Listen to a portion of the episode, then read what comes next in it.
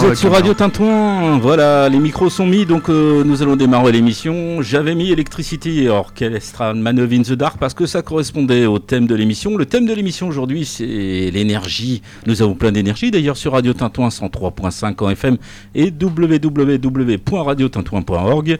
Julien Montanet à la manœuvre pour poser les questions. Et euh, dans le studio j'ai deux invités qui vont se présenter eux-mêmes. Donc à ma droite euh, parce que le studio est composé comme ça il y a Christian. Et sur le micro de gauche il y a euh, Kevin. Donc Christian présente-toi aux auditeurs s'il te plaît. Bonjour à toutes et à tous. Donc Christian Domain, secrétaire général de la CGT du syndicat CGT Énergie 18.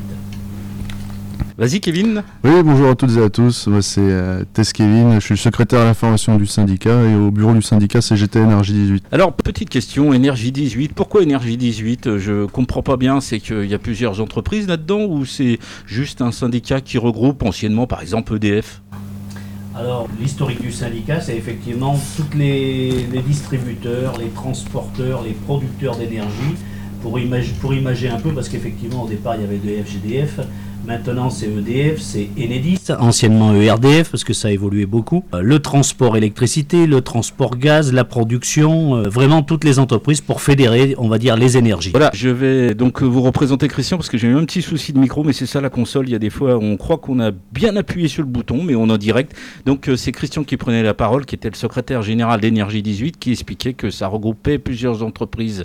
Mais pourquoi donc Kevin Il me semble que tu m'as dit en arrivant tout à l'heure au studio que tu faisais partie de la centrale. Euh, C'est que la centrale fait partie aussi du syndicat Énergie 18 Oui, parce que le syndicat CGT Énergie 18, c'est un syndicat territorial qui rayonne sur tout le département du Cher. Et comme il est là pour rassembler euh, toutes les entreprises des industries électriques et gazières, la centrale nucléaire de production électrique de Belleville-sur-Loire en fait partie.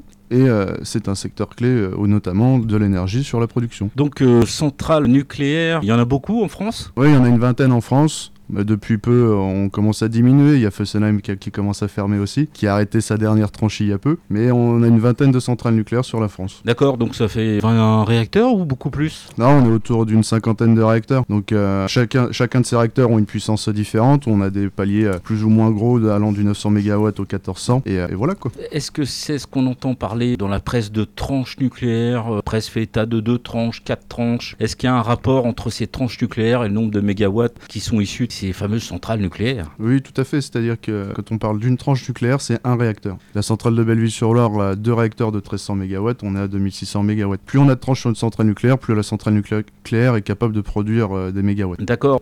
Et Christian, euh, tu sais combien il y a de centrales sur la région? Est-ce qu'on a plusieurs centrales? Oui, sur la région, plusieurs centrales. La centrale donc de Belleville qui fait partie du syndicat, la centrale de Dampierre euh, dans le Loiret, la centrale de Saint-Laurent dans le Loir-et-Cher, et puis on doit avoir la centrale de Chinon près de Tours. Donc quatre centrales nucléaires dans la région. Ça veut dire qu'on est une grosse région énergétique ou une petite région? J'ai du mal à imaginer un petit peu si on est fort ou pas en termes de production électrique. De mémoire, je ne sais pas si on n'est pas la première région de France, mais j'en suis pas certain. Mais par contre, oui, effectivement, on alimente, je dirais, grâce à la région centre et, qui suit la Loire. hein, de toute façon, ces centrales, elles suivent la Loire. On est capable d'alimenter euh, les régions comme la Bretagne, euh, secourir la région parisienne. On produit beaucoup d'énergie pour une grosse partie de la France. Alors, une dernière question sur l'énergie nucléaire. Kevin va peut-être pouvoir me répondre. Est-ce que l'énergie nucléaire est une grosse part de la production d'électricité en France ou une petite part de la production? Et si oui, est-ce qu'il y a d'autres énergies qui appartiendraient au groupe EDF ou, ou pas? Voilà. Ah oui, non, mais c'est une très grande majorité. C'est-à-dire que la production électrique est majoritairement nucléaire. Et après, le reste de la production, c'est très peu de thermique. On ferme aujourd'hui des centrales thermiques comme la centrale du Havre. On a aussi un petit peu d'énergie renouvelable. Et euh, le reste, c'est de Il faut comprendre que le nucléaire, c'est autour de 80% de part d'électricité. J'ai pas les derniers chiffres avec la, fermeture de, de Fessenheim, mais c'était de cet ordre-là à l'époque. Donc voilà, alors je vais revenir juste au début avant et pas faire trop long, on va se mettre un petit flash musical après, euh, c'est comme ça en radio, on essaye de vous donner un maximum d'informations, entrecoupées de bonne musique, en plus sur Radio Tinton il y a toujours de la bonne musique, hein. soyons un petit peu chauvins, vous êtes sur cette bête radio. Donc dernière question parce que comme euh, le micro de Christian hein, tout à l'heure a été un petit peu coupé par ma faute, hein, c'est comme ça, la question c'est que le, Syndicat GT Énergie 18, vous faites quoi? Est-ce que vous êtes là pour défendre juste les salariés de l'énergie? Ou est-ce que vous défendez tout le monde? Et puis, est-ce que vous êtes nombreux? Voilà, c'est des questions qui pourraient intéresser nos auditeurs et sur lesquelles j'aimerais bien que euh, tu répondes. On va se tutoyer, Christian. Oui, ben, le syndicat Énergie 18, c'est déjà plus de 400 adhérents. Bon, une, majorité, on va dire à peu près la moitié, ce sont des retraités, parce que dans le syndicat CGT, il y a des retraités, des actifs je disais de toutes les entreprises, on défend effectivement les intérêts des salariés, mais on défend aussi le service public. Aujourd'hui, euh, le client doit être, euh, comment on va dire, défendu de la meilleure des manières, parce qu'aujourd'hui, il subit plus les choses, et le fait d'avoir un syndicat, ça permet ben, de pouvoir répondre aux questions de, tout un chacun. Qu'on soit usager d'électricité, qu'on soit un producteur, un commerçant, on essaye de répondre à tout le monde et de répondre à toutes les questions, et notamment, ce qui fait le buzz en ce moment, c'est aussi le compteur Linky qui est dans toutes les bouches, euh, côté électricité, Gaspard en gaz. Et le syndicat essaye de répondre à toutes ces questions-là. Bon, je vous propose une petite intermède musicale. On va écouter Rock Viston, ça c'est les Stray Cats, ça nous renvoie dans les années 80. Et puis je regarde, il y a un des deux interlocuteurs qui sont derrière les micros, qui avait peut-être 18 ans dans les années 80. Allez, Rock Viston, ça les Stray Cats, et vous allez voir, ça va ambiancer entre deux questionnements sur l'énergie. Nous reviendrons tout à l'heure sur l'énergie et toutes les questions qui vous autour.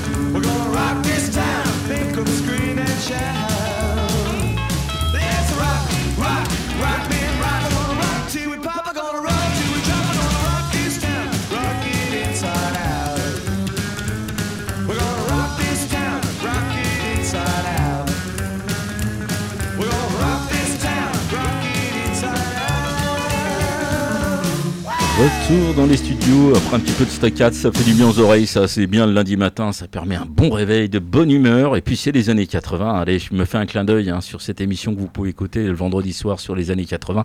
Mais ce matin, en l'occurrence, on est sur une émission sur l'énergie. On a eu présentation du syndicat Énergie 18. Ils ont aussi présenté un petit peu ce qu'était euh, la filière nucléaire en centre Val-de-Loire, mais pas seulement.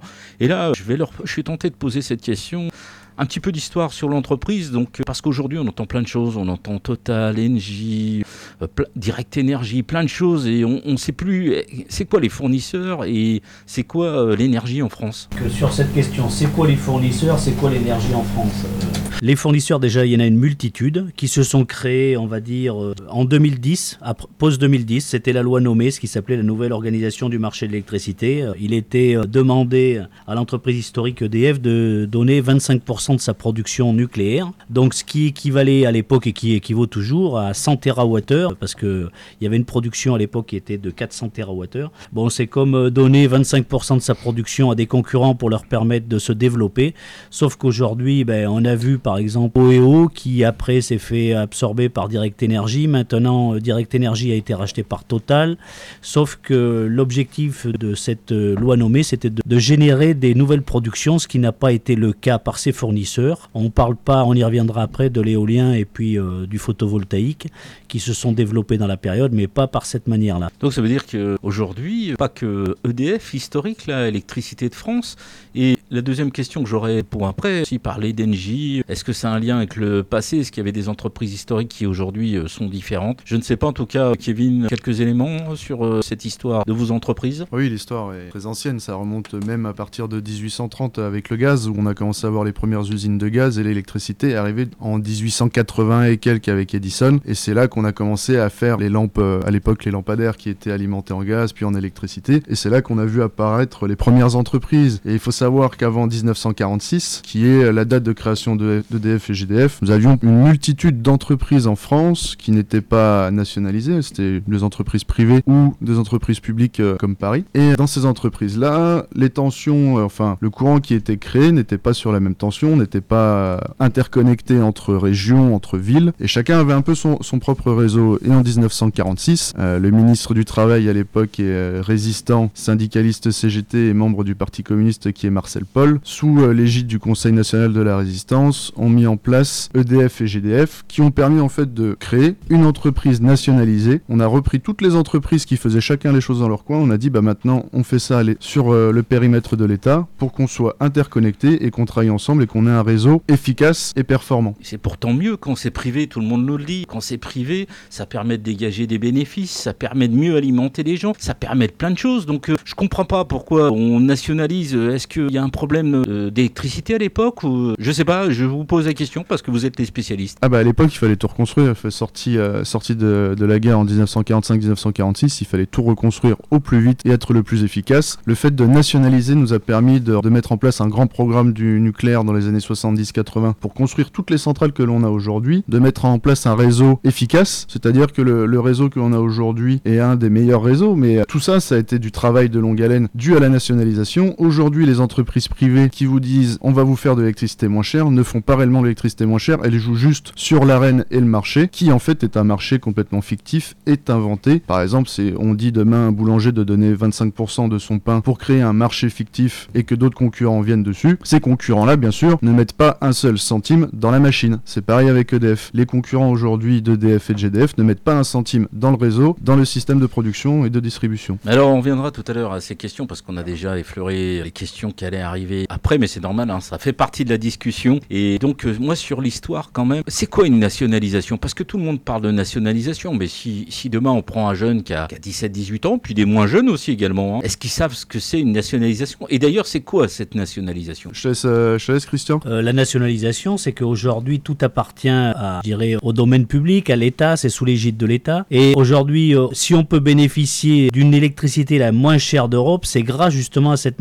nationalisation de 46, comme Kevin l'a dit, dont on va fêter le 75e 50e anniversaire le 8 avril. Ça a permis aujourd'hui, je rappelle qu'en électricité, on a une obligation de desserte. Ça veut dire que n'importe qui qui a besoin d'électricité, demain on peut l'alimenter. Et le fait justement d'avoir, d'être un établissement nationalisé en tant que tel, euh, n'importe quel endroit du territoire, il y a ce qu'on appelle la péréquation tarifaire, c'est-à-dire qu'on paye le même prix, euh, qu'on soit près d'une centrale, loin d'une centrale, qu'on soit à la ville, qu'on soit à la campagne. Normalement, les services sont identiques, qu'on soit n'importe quel endroit en France. Et tout ce formidable outil a été gagné, ben, je dirais, à l'issue de la nationalisation. Et aujourd'hui, même si le capital a été ouvert en 2004, l'État reste très majoritaire chez EDF en, tant que tel. Enedis est une filiale qui s'est appelée avant ERDF. Je rappelle aussi, euh, dans l'entreprise historique, il y avait donc EDF d'un côté, GDF de l'autre. GDF a été, à l'époque, s'est rapproché de GDF Suez. Ensuite, ça s'est appelé Engie. Donc vous voyez que l'histoire de l'énergie et puis à post-nationalisation, c'est en train de beaucoup évoluer. Et tout ça pour générer, comme ça a été dit, un marché fictif. Pourquoi? Parce qu'aujourd'hui, en France, on avait un des courants et on a encore une des énergies les moins chères d'Europe. Donc ça veut dire que les prix montent, mais vont continuer à monter, mais on y reviendra. Donc une dernière question là-dessus. Ça fait 30,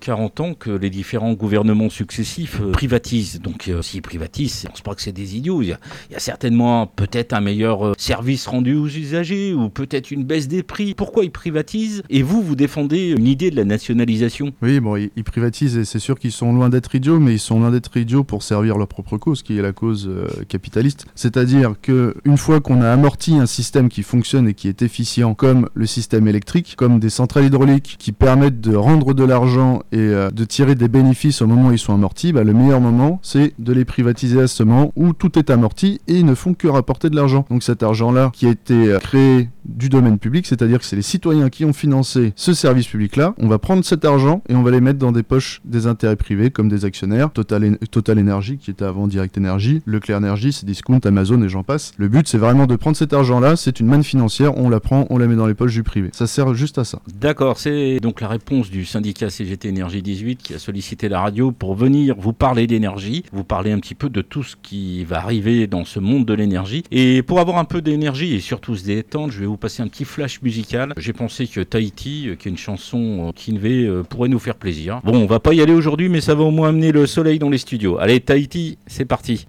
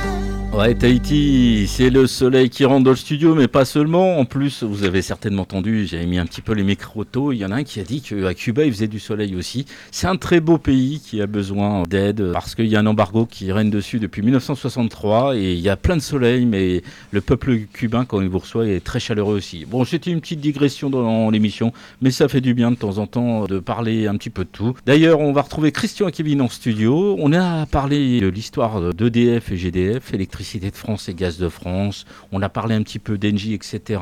Euh, est-ce qu'il y avait un avantage à privatiser puisque depuis 30 ans ça privatise à tout craint? Et donc la question que moi j'aurais en lien avec ça, parce qu'on sait que la concurrence fait baisser les prix, on le voit bien dans les grandes surfaces, je pense que ça fait baisser les prix. Est-ce que cette ouverture à la concurrence qui a été réalisée dans votre domaine, c'est un plus pour le consommateur? Est-ce qu'il a gagné de l'argent grâce à cette ouverture à la concurrence qui était faite, je crois, il y a plus de 10 ans? Vous allez me renseigner un peu plus précisément. Qui veut prendre la parole? Entre Kevin et Christian. Christian, donc euh, sur la question de la concurrence et la baisse des prix. Oui, c'est bien connu, la concurrence fait baisser les prix. D'ailleurs, nous, malheureusement, je ne veux pas décevoir les auditeurs, euh, ce n'est que le début d'une augmentation, ça va continuer, je vais imager. L'ouverture du capital, c'est 2004, mais déjà, le prix d'électricité depuis 2003, c'est plus 36%. Le prix du gaz depuis 2005, plus de 75%. La CGT, bien sûr, elle a des recettes là-dessus pour pouvoir améliorer les choses, on y reviendra plus tard dans l'émission, mais effectivement, aujourd'hui, la réalité qu'on nous a vendue de dire ça va faire baisser les prix, ça ne s'est pas traduit par cette réalité-là. D'ailleurs, ce qui est demandé au gouvernement, c'est un bilan de la déréglementation depuis 20 ans. 2004, c'est pas si vieux que ça. On, s'en approche, bien sûr. Aujourd'hui, on voit les dégâts que ça a fait. On a, je le disais tout à l'heure, une énergie la moins chère d'Europe. Toujours, c'est-à-dire que malgré l'ouverture de la concurrence et l'augmentation des prix, aujourd'hui, ça ne suffit pas pour permettre à des concurrents de s'installer encore plus. Donc, il faut faire monter les prix pour aller la concurrence et que d'autres fournisseurs de d'autres endroits puissent s'impliquer dans le marché de l'électricité. Donc aujourd'hui, le client, de toute façon, le client, l'usager, il est perdant à tous les coups. Mais, mais alors, comment ils achètent l'électricité? Est-ce que quelque chose qui a été créé pour ça? Et si euh, quelque chose a été créé, à combien se vend l'électricité? Est-ce que ça se vend en kilowatts Donc voilà, un petit peu de précision sur l'aspect technique des choses. Kevin, peut-être? Oui, je vous expliquer tout ça. Donc ce qui a été créé, c'est 2010, il y a eu la loi NOM, et en 2011, il y a eu son application. Et au travers de cette loi nommée, on retrouve un dispositif qui s'appelle l'AREN. L'AREN, c'est quoi? C'est l'accès régulé à l'électricité nucléaire historique. Ça permet en fait de. Qu'est-ce que ça permet? l'AREN Ça permet tout simplement de dire à EDF vous produisez environ 400 TWh à l'année, on en prend 100, c'est-à-dire 25% de votre production, qu'on vendra à un tarif fixe qui est 42 euros le mégawattheure. Aujourd'hui, qui peut se servir dans l'AREN Tous les concurrents. C'est-à-dire qu'on peut avoir du Total Energy, du Cdiscount, du Amazon. Ce qui est intéressant pour eux, c'est-à-dire que quand le marché va être supérieur à ce prix-là de 42 euros le mégawattheure, ils vont aller se servir dans l'AREN. Et quand le prix du marché est inférieur à ce prix-là, ils vont se servir sur le marché. En fait, tout est bénéfique pour les, les concurrents et ça permet de faire baisser un tout petit peu la facture, parce que dans la facture, il y a tout un tas de taxes et de prélèvements qui sont là pour la solidarité, et, c'est-à-dire c'est l'empilement pour les, les coûts et ainsi de suite. Mais ces concurrents-là vont faire jouer cette facture-là pour permettre en fait de dire, bah tenez, les clients et non plus les usagers, parce qu'avant vous étiez des usagers, mais maintenant vous êtes des clients. C'est quoi la différence? Bah, La différence, c'est que des clients, nous sommes dans un système privé, nous sommes là pour faire de l'argent sur votre dos. Des usagers, nous sommes là pour vous rendre service. Donc c'est l'histoire d'un usage, comme on est usager du train, par exemple. C'est ça, d'autant plus que quand au Germain on dit vous êtes usager ou abonné, il y a aussi une notion de service public et une notion d'appartenance, c'est-à-dire que l'entreprise vous appartient aussi en tant que citoyen et en tant qu'usager. Vous en avez l'utilité, mais vous en avez aussi un peu la direction au travers des politiques que vous décidez de mettre en place dans votre pays. Mais on peut faire du service public avec du privé, non? On peut, mais on sait très bien que si on fait avec du privé, il y aura toujours des intérêts privés qui se mêleront à des intérêts publics. Et là, c'est pas bon. Et c'est-à-dire que c'est la notion de système capitaliste, comme on le voit aujourd'hui avec EDF. On met en place des euh, projets maintenant, parce qu'ils mettent beaucoup de projets, il faut avoir des projets de vie, des projets de tout. Et les projets, c'est de faire de l'économie. Et faire des économies, c'est quoi? Bah, C'est tronquer sur plein de choses, sur les effectifs, sur les salaires, sur aussi le matériel. On a du matériel de plus en plus vétuste partout. On prend du temps pour pouvoir faire certaines réparations ça, c'est les intérêts privés. C'est le problème que l'on a de rentrer dans le privé pour un service public. mais alors, moi j'ai une question et je vais m'adresser à Christian. La question, tu parles des intérêts, etc. Si la concurrence fait baisser les salaires, par exemple, des salariés d'EDF, il est tout le temps dit que c'est des privilégiés. Ils gagnent très bien leur vie, les agents EDF et les agents NJ, maintenant, je suppose, qui ont remplacé Gaz de France. C'est des gens qui ont beaucoup, beaucoup d'argent. C'est ça qu'on lit à travers les médias. C'est des privilégiés. Oui, on peut dire ça, des privilégiés. Non, c'est simplement parce qu'ils ont un statut qui, en encadre. Sauf que aujourd'hui, en termes de nationalisation, ils sont là pour le service public et quand on dit qu'ils ont plein d'argent, c'est aussi parce qu'ils sont disponibles 24 heures sur 24. Ils assurent des astreintes. Je dirais, je vais revenir juste en mémoire. Tout le monde a en tête la tempête de 99, 1999, avec d'énormes dégâts dans une grosse partie de la France, où c'est qu'on a été capable de ralimenter les clients très rapidement. Aujourd'hui, ça se reproduirait, ça serait encore plus compliqué. Les salaires aujourd'hui, juste pour imager, euh, l'entrée de grille euh, dans nos entreprises, elle est inférieure au SMIC. C'est pour ça que les employeurs rémunèrent les salariés à l'échelon 4. Donc dire qu'ils sont pleins d'avantages, je dirais pas plus que d'autres entreprises. Et aujourd'hui, il y a un statut euh, d'un certain niveau qui leur permet justement d'avoir des libertés d'expression qu'il n'y a pas dans d'autres entreprises, mais ce ne sont pas du tout des privilégiés. non, mais parce qu'on entend souvent ça, et donc je me disais, il y a peut-être des salaires de 8, 10 000 euros en moyenne dans ces industries électriques et gazières, comme vous les nommez. Donc voilà, c'est un petit peu la question, parce que généralement, on parle de privilégiés, on voit des gens avec des bateaux, des gens avec des villas du côté de Cannes ou de Nice, etc. Et donc, comme j'entendais ce mot privilégié, je voulais avoir un petit peu de précision sur ces questions-là. Est-ce qu'il y a un salaire moyen, à peu près, qui est déterminé dans la branche? Moi, j'ai lu l'autre jour sur. Alors, c'est les sources, la branche des industries électriques gazières, parce que je me suis un peu renseigné avant. J'ai lu qu'il y avait un salaire moyen à peu près de 2500 euros. Donc, est-ce qu'il y a une pyramide des âges très âgés dans vos industries ou c'est plutôt des jeunes? Donc voilà, est-ce qu'il y a peut-être des rémunérations périphériques, style astreinte ou des choses comme ça? Qu'est-ce qui pourrait expliquer qu'éventuellement il y a un salaire moyen de 2500 et j'ai bien que le début de grille était à moins que le SMIG bah, Ce qui peut expliquer, c'est effectivement les astreintes, mais aussi les heures supplémentaires. Parce que quand vous êtes justement en dépannage le jour, la nuit, 24 heures sur 24, ça génère des heures supplémentaires. Ensuite, le salaire moyen, faut pas se leurrer, le salariat il a évolué aussi. Il y a beaucoup moins aujourd'hui d'ouvriers employés, on a beaucoup plus d'agents de maîtrise, des cadres, des cadres dirigeants. Et pour pas les nommer, euh, de toute façon, il y a effectivement des rémunérations qui peuvent être périphériques, euh, comment on va dire, comme ça se fait dans d'autres entreprises, style l'intéressement et la participation à certains endroits, pas pour toutes, pas, dans toutes les filiales, mais c'est surtout, euh, je pense, ce qu'on appelle, nous, les suggestions de service, l'astreinte et les heures supplémentaires. Revenons, revenons, donc, donc on a démystifié ce problème de privilège, de soi-disant privilège, revenons à nos moutons sur la concurrence. Tout à l'heure, on parlait d'augmentation des prix, mais donc ces augmentations, elles se répercutent. Et Kevin, tout à l'heure, tu parlais de taxes. À quoi servent ces taxes? Est-ce qu'elles servent à financer d'autres choses? Je pense par exemple, il m'a semblé lire euh, la question d'énergie renouvelable, de choses comme ça. Donc euh, est-ce que ça finance d'autres choses Et ces taxes, elles sont-elles bonnes pour euh, le futur? Voilà, je suis en attente un petit peu de réponses sur ces questions-là. Oui, nous avons tout un tas de taxes dans la facture. déjà, nous avons la TVA. La TVA qui est à hauteur de 20% qui s'applique sur l'ensemble de la facture, c'est-à-dire que même sur les autres taxes, elle s'y applique. Et déjà, ça, c'est une aberration parce que la TVA, c'est le prélèvement d'un impôt qui n'est pas du tout égalitaire, puisque d'habitude, l'impôt, on le paye en fonction de son revenu et en fonction de sa capacité, c'est-à-dire qu'on le fait en fonction de ses moyens. Et là, la TVA, c'est pas du tout en fonction de ses moyens, c'est-à-dire que les plus précaires qui doivent payer une TVA à 20% sur 1000 euros, ça commence à faire. Donc rien que déjà ça, si on la supprime, nous c'est ce qu'on propose à la CGT, ça permet de faire une économie à peu près de 100 euros sur la facture à 150 euros en fonction du prix de la facture. Donc de la, supprimer totalement On part déjà sur euh, un abaissement à 5,5 et une suppression sur les autres taxes, c'est-à-dire qu'on garde une TVA à 5,5 pour la partie euh, électrique et le reste on est pour la supprimer. Et une fois qu'on a fait ce bilan-là, on passe euh, la deuxième pour la supprimer complètement. D'accord, mais ça veut dire que donc si on faisait ça, et l'État se retrouverait pénalisé, et EDF et Engie auraient moins d'argent, même si la TVA va surtout sur l'État, la baisse des taxes, c'est peut-être pas une bonne chose, non? Bah il y a la baisse des taxes, mais il y a aussi par exemple éviter la fraude fiscale qui aujourd'hui pèse 80 milliards d'euros sur le budget, réaugmenter les premières tranches d'impôts pour les, personnes les plus, les plus riches. Il faut remettre en place, on appelle ça de partage des richesses. On remet en place un partage des richesses pour permettre aux plus précaires justement de vivre dignement, qui, qui vivent pas peut-être pas au même niveau, mais au moins dans la dignité et qu'on respecte ces personnes-là, c'est-à-dire qu'on partage et qu'on remette un équilibre entre tous. D'accord, je vois que Christian veut prendre la parole, mais je vais peut-être laisser finir euh, Kevin. J'ai l'impression qu'ils sont encore plus bavards que moi. C'est ça, et puis en plus il y a tellement de choses à dire, c'est par exemple on a aussi la CSPE. La CSPE c'est quoi dans cette facture-là? C'est le subventionnement des énergies renouvelables. Les énergies renouvelables aujourd'hui, comme le photovoltaïque et l'éolien, sont des énergies qui, qui vivent grâce au subventionnement. S'il n'y avait pas ce subventionnement-là, on n'en serait pas à ce niveau-là. C'est-à-dire qu'aujourd'hui, au travers de la CSPE que l'on paye tous, on permet aux énergies renouvelables de se développer et de rapporter de l'argent car aujourd'hui, tous les panneaux photovoltaïques que vous allez mettre sur votre maison, on peut mettre en place un compteur et EDF est obligé de racheter cette énergie-là à un prix intéressant. Pour le particulier, donc, vous devenez tous, en gros, des entreprises privées. Donc, Christian, est-ce que tu avais à rajouter quelque chose à rapport à ce que vient de dire Kevin sur l'histoire des taxes notamment? Oui, rebondir juste sur le fait qu'une facture aujourd'hui, quand on la regarde, 65% euh, ce sont des taxes. C'est un empilement. Ça a été dit, la TVA, le TURP, la CSPE.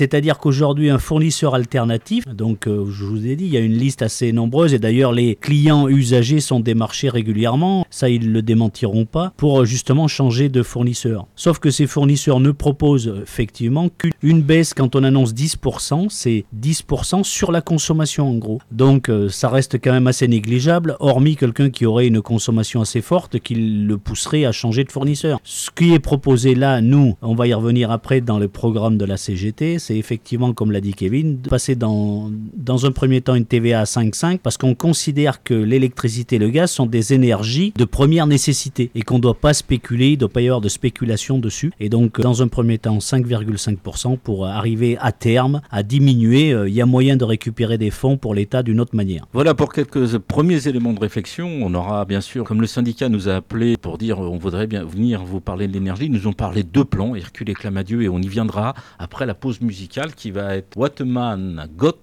Do des Jonas Brothers. C'est excellent et c'est sur Radio Tintouin. Cut my heart about one, two times. Don't need to question the reason I'm yours. I'm yours. I'd move the earth and lose a fight just to see a smile. Cause you got no flaws, no flaws. I'm not trying to be your part-time lover. Sign me up for them full-time. I'm yours, all yours. So what a man gotta do? What a man gotta do to be totally locked up by you? What a man gotta say? What a man gotta pray? To be last good night and your first good day.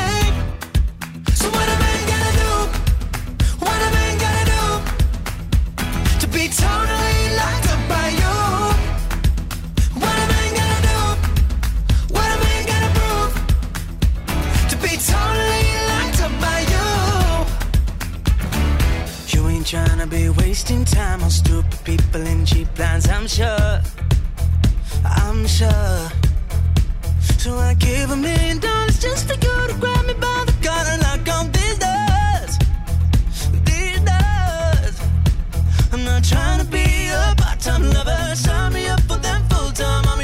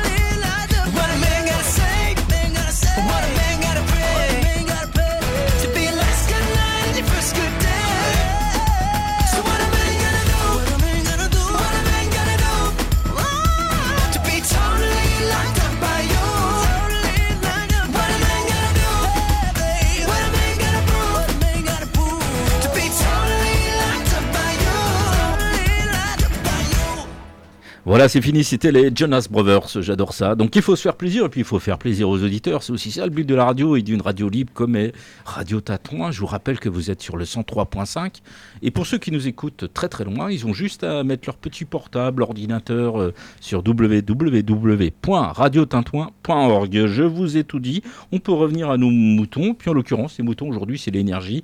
On reçoit le syndicat Énergie 18 pour ceux qui prennent l'émission cours de route, donc CGT Énergie 18 et qui nous a contacté pour faire une émission et vous informer à leur manière des questions de l'énergie et partager leurs éléments. Et donc nous avons eu un, petit peu d'histoire, nous avons eu la concurrence et je sais qu'il y a deux plans parce qu'ils nous ont contacté là-dessus qui s'appellent Hercule pour EDF et Clamadieu pour euh, qui viennent d'atterrir et, il semblerait que pour vous c'est quelque chose qui n'est pas bon pour l'entreprise. Ça m'étonne parce que généralement les employeurs euh, comme le gouvernement quand ils proposent des choses généralement c'est pour que ça aille mieux. Je vais démarrer. Bon, Hercule déjà. Hercule, c'est ni plus ni moins qu'un projet, je dirais, du gouvernement relayé par le président directeur général d'EDF. Aujourd'hui, ça fait le buzz. Pourquoi? Parce que la CGT, avec euh, son rayonnement, s'est permis d'interpeller les élus politiques, euh, les élus communaux, les syndicats intercommunaux, partout, de manière à poser des questions sur ce sujet qui, je rappelle, n'a pas été présenté du tout aux organisations syndicales. Aujourd'hui, on n'en connaît que les contours, mais on sait que le danger, c'est très important pour les euh, usagers, les salariés, le service public en tant que tel. Aujourd'hui, c'est toujours la même recette, la même stratégie qui est appliquée, c'est diviser pour mieux régner. Et aujourd'hui, EDF, GDF, déjà qui a pris un coup en 2004 avec l'ouverture du concurrence, 2010 la loi nommée, de la bouche même de son président directeur général Jean-Bernard Lévy qui dit euh, quand il est auditionné à l'Assemblée nationale, aujourd'hui on a un poison, c'est ce qui s'appelle l'arène. Je reviens pas dessus, euh, Kevin a détaillé ce que c'était. Et soi-disant c'est parce que ça le prive de financement et des objectifs à carbone de la France. Sauf que si on n'avait pas amputé EDF en 2010 avec cette loi nommée de ses capacités de financement, on n'en serait pas là aujourd'hui. Alors Hercule, c'est diviser l'entreprise en plusieurs parties, sanctuariser le nucléaire d'un côté. Sanctuariser, ça veut dire quoi? Ça veut dire qu'on isole le nucléaire et qu'on le laisse euh, sous l'égide de l'État d'une manière nationalisée. D'un autre côté, on met une partie hydraulique à chaque fois que les concessions vont arriver à terme, parce que Bruxelles, c'est ce qui est dit, nous impose d'ouvrir à la concurrence et donc de répondre à des appels d'offres. Et donc c'est encore fragiliser le secteur. Et une autre partie où c'est qu'il y aurait le distributeur et les énergies renouvelables, qui là on sent bien que c'est une manière de faire euh, de l'argent, faire du profit avec une ouverture maximale de 30%. Et l'objectif qui est défendu par euh, nos dirigeants d'entreprise, c'est de dire eh bien, autant investir de l'argent privé plutôt que de l'argent public, et puis ça rendra service à l'État. Donc si j'ai bien compris, c'est un projet qui est porté par le président d'EDF, c'est un projet qui est porté par le gouvernement, certainement aussi par l'Europe, mais ce projet, quelle est l'incidence euh, possible sur les clients ou les usagers comme vous les appelez Oui, je vais répondre à ça. Bon, ce projet, il est déjà porté par l'Europe, c'est-à-dire que l'Europe demande à ce qu'on fasse quelque chose sur la déréglementation du secteur de l'énergie, c'est-à-dire qu'il demande à ce qu'on poursuive la mise en place de la concurrence libre et non faussée. Et ce que propose le gouvernement et le euh, patron d'EDF, euh, Lévy, c'est le projet Hercule. Donc c'est le gouvernement EDF qui bosse main dans la main pour proposer à l'Europe un plan de travail bien néolibéral comme il faut. Le problème du projet Hercule, c'est que la suite qu'il va y avoir, c'est la fin du TRV. La fin du TRV, c'est le tarif réglementé de vente, donc de la péréquation tarifaire. Car le but, c'est de créer un marché total de l'énergie, c'est qu'il n'y ait plus d'arène, rien du tout, on soit vraiment sur un marché de gros, où même EDF Commerce se fournirait directement sur le marché. Elle ne pourrait plus se fournir au travers d'EDF et créer cette péréquation tarifaire qu'elle est encore capable de mener aujourd'hui. C'est quoi la péréquation tarifaire? Parce qu'il y a quoi derrière ce mot? Eh bien, la péréquation tarifaire, Christian l'a expliqué tout à l'heure, c'est justement de pouvoir payer la même chose, quel que soit l'endroit où l'on habite sur le territoire national. Oui, mais j'ai regardé, c'est pas juste. En Bretagne, par exemple, il n'y a pas de centrale nucléaire. Ça serait peut-être normal qu'il paye plus cher. Et puis celui qui est dans sa campagne, qui a une petite maison secondaire à 15 km du réseau, peut-être qu'on devrait le faire payer plus cher, non? Et c'est pour ça qu'on dénonce tout ce système-là, parce que nous, nous sommes pour la solidarité, pour l'égalité des chances et l'égalité des droits, qu'on soit tous sur la même base, et qu'il n'y ait pas d'endroit où la précarité énergétique puisse se créer. Sinon, on finit comme au Texas, avec une augmentation de facture à 10 000% suite à, la coupure qu'il y a eu, et l'augmentation, euh, justement, l'augmentation de la précarité énergétique. Il y a eu 80 morts de mémoire, personne ne pouvait chauffer, et il y avait, je crois, 4 millions de personnes qui étaient en train de se chauffer avec des groupes électrogènes. C'est ça, en fait. Et nous, ce qu'on propose, c'est justement de dire on maintient la péréquation tarifaire, on maintient un réseau électrique correct et efficient de haut niveau pour pouvoir justement éviter tout ce genre de désagréments qui, au final, ne font avancer personne, sauf les mêmes. Donc le modèle américain est pas un modèle très exemplaire en termes de solidarité et puis en termes d'accès à l'énergie la moins chère. Ah bah pas du tout. Et puis de base, le modèle américain, au travers de son idéologie euh, néolibérale, voire ultralibérale, n'est pas du tout un exemple en termes de solidarité ou de quoi que ce soit d'autre en politique euh, anticapitaliste. Donc revenons en France. Moi, la question que j'ai, vous avez indiqué tout à l'heure, je crois que c'est Christian qui a indiqué qu'ils avaient alerté les médias, les élus, etc. Donc ça veut dire que nos législateurs et nos politiques, lorsqu'il y a, je dirais, un projet dans une entreprise de service public, consultent certainement les patrons d'entreprise, mais ils vous consultent également. Je suppose qu'un député, avant de voter, il vient vous voir, pas seulement vous, hein, il écoute les organisations syndicales, les organisations patronales, les porteurs de projets. C'est comme ça que ça se passe. Je suis un peu surpris. Pourquoi vous allez voir les élus et est-ce que vous, vous les avez rencontrés, ces élus, que ce soit des députés ou des maires? Qu'avez-vous fait pour les contacter? Alors déjà, on a eu une campagne de communication écrite pour les solliciter, solliciter des interviews, euh, des rencontres. Bon, la période sanitaire nous rend un peu les choses difficiles. Ceci dit, au niveau national, les choses fonctionnent. Au niveau régional, même au niveau départemental, pour tout vous dire, le syndicat Énergie 18 a contacté et a réussi à avoir deux visioconférences avec les députés du Cher, notamment M. Kervran. Une première fois, ça le 8 janvier de mémoire. Une deuxième fois, M. Cormier-Bouligeon au mois de février, le 14 ou le 15, peu importe, en présence d'une représentante de Mme Essayant. Et à chaque fois, donc, on les a alertés sur le danger de Hercule, ce que ça pouvait générer, mais aussi sur le fait qu'aujourd'hui, on continue, comme l'a dit euh, Kevin, d'ouvrir le marché, même si ça fait pas baisser les prix, sans avoir fait euh, vraiment un réel bilan de la déréglementation. Et c'est là-dessus que nous on dit, avant d'aller plus loin, faisons un bilan, regardons ce qui s'est passé. Aujourd'hui, pour nous, c'est accablant. C'est pour ça qu'on les interpelle de manière à pas voter n'importe comment, n'importe quoi, au regard de ce qui s'est passé. Sinon, les usagers, comme je le disais tout à l'heure, vont continuer à payer la facture. Est-ce que les politiques sont des gens qui maîtrisent? Parce que je, je sens que les politiques sont sur des champs complets. Ça va de l'agriculture en passant par l'énergie, la santé. Est-ce que quand vous les interpellez, ils connaissent ce dossier, ils viennent avec des arguments qui pourraient vous convaincre? Parce que je suppose que vous n'êtes pas forcément d'accord avec eux. Est-ce que d'abord tous les députés seraient d'accord entre eux? C'est la vraie question. Qu'on a ressenti, nous, parmi les deux députés qui ont vraiment participé, bon, déjà, il y a un député qui s'est prononcé pour le futur EPR de Belleville parce qu'il est bien conscient qu'au rythme d'annonce de fermeture des réacteurs, même si on n'est pas pour toute l'énergie nucléaire, aujourd'hui, on fait partie des pays qui ont l'électricité euh, bas carbone, comme on va dire, en Europe et dans le monde. Sur les questions d'énergie, il avait certaines connaissances. Nous, on était là pour lui amener d'autres arguments. Monsieur De son côté, avait plus une approche, on va dire, financière. Et pour lui, effectivement, c'est euh, dire euh, ben, autant économiser des deniers publics et faire entrer l'argent privé, peu importe la finalité quelque part. Sauf que nous, aujourd'hui, on constate depuis des années la dégradation du service public. Et ce qu'on a été capable de faire en 99, l'exemple que je prenais tout à l'heure, je ne suis pas persuadé qu'on soit aujourd'hui en capacité de rétablir euh, les gens dans les mêmes délais. Est-ce que vous allez les contacter? Est-ce que vous avez donc écrit co-député ou est-ce que vous pensez aller un petit peu plus loin? Pour alerter les politiques, euh, je dirais, du bas de l'échelle, en haut de l'échelle, j'aime pas du tout cette terminologie, du maire au président de la République ben Juste, après Kevin va compléter, euh, comme je le disais tout à l'heure, on a envoyé un courrier à tous les élus, que ce soit les maires, les communautés de communes, les comités départementaux, de manière à tous les interpeller. Et aujourd'hui, comme je disais, la crise sanitaire nous facilite pas les choses, mais des rencontres sont prévues à Bourges, sont prévues à Vierzon, sont prévues à Saint-Amand. Dernièrement, avec Kevin, on est allé rencontrer avec les autres organisations syndicales aussi, parce que la CGT n'est pas seule sur ce dossier. C'est à souligner quand même, c'est une bataille intersyndicale. Quatre euh, syndicats sont représentés. Aujourd'hui, on est coude à coude, et je dirais tous ensemble sur ce sujet. Et le maire qui a été rencontré, c'était le maire de Bouleret, par exemple, qui fait partie du syndicat d'électrification rurale euh, du département du Cher, des 290 communes. D'autres choses à rajouter avant une petite pause euh, musicale euh, qui nous permet de nous oxygéner les neurones? Mais Kevin, as-tu des choses à rajouter sur ces questions-là? Oui, même sur le projet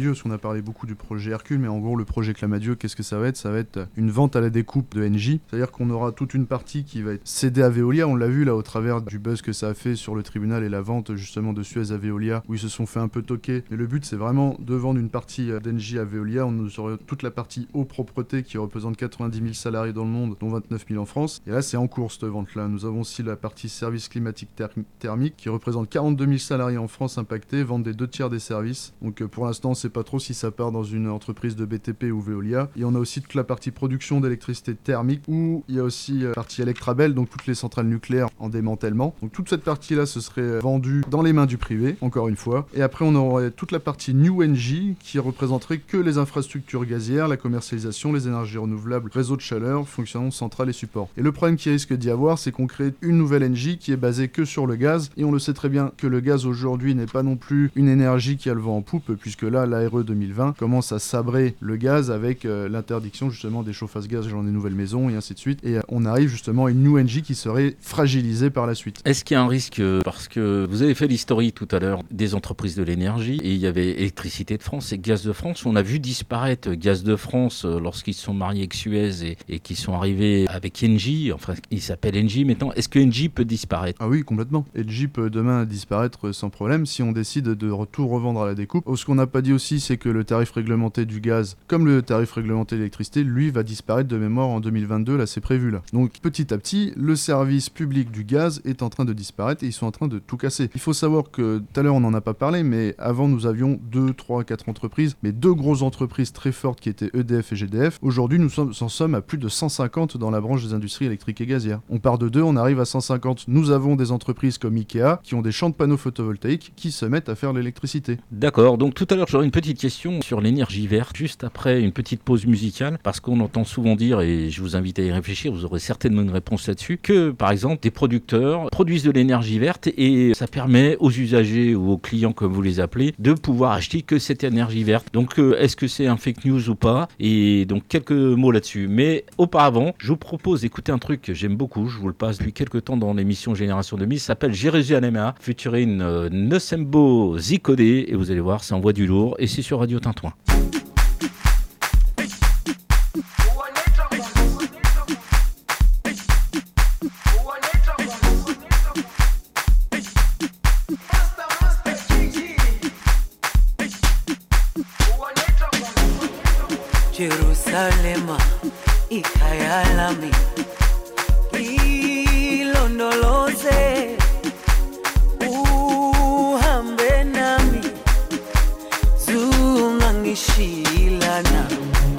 Jerusalema ikhaya lami ilondoloze uhambe nami. Zungangishilana. Dawo yami ayikholana. Buso wami. Awukholana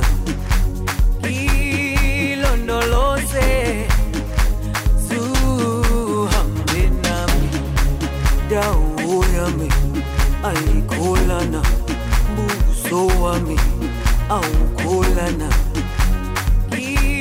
Ilondoloze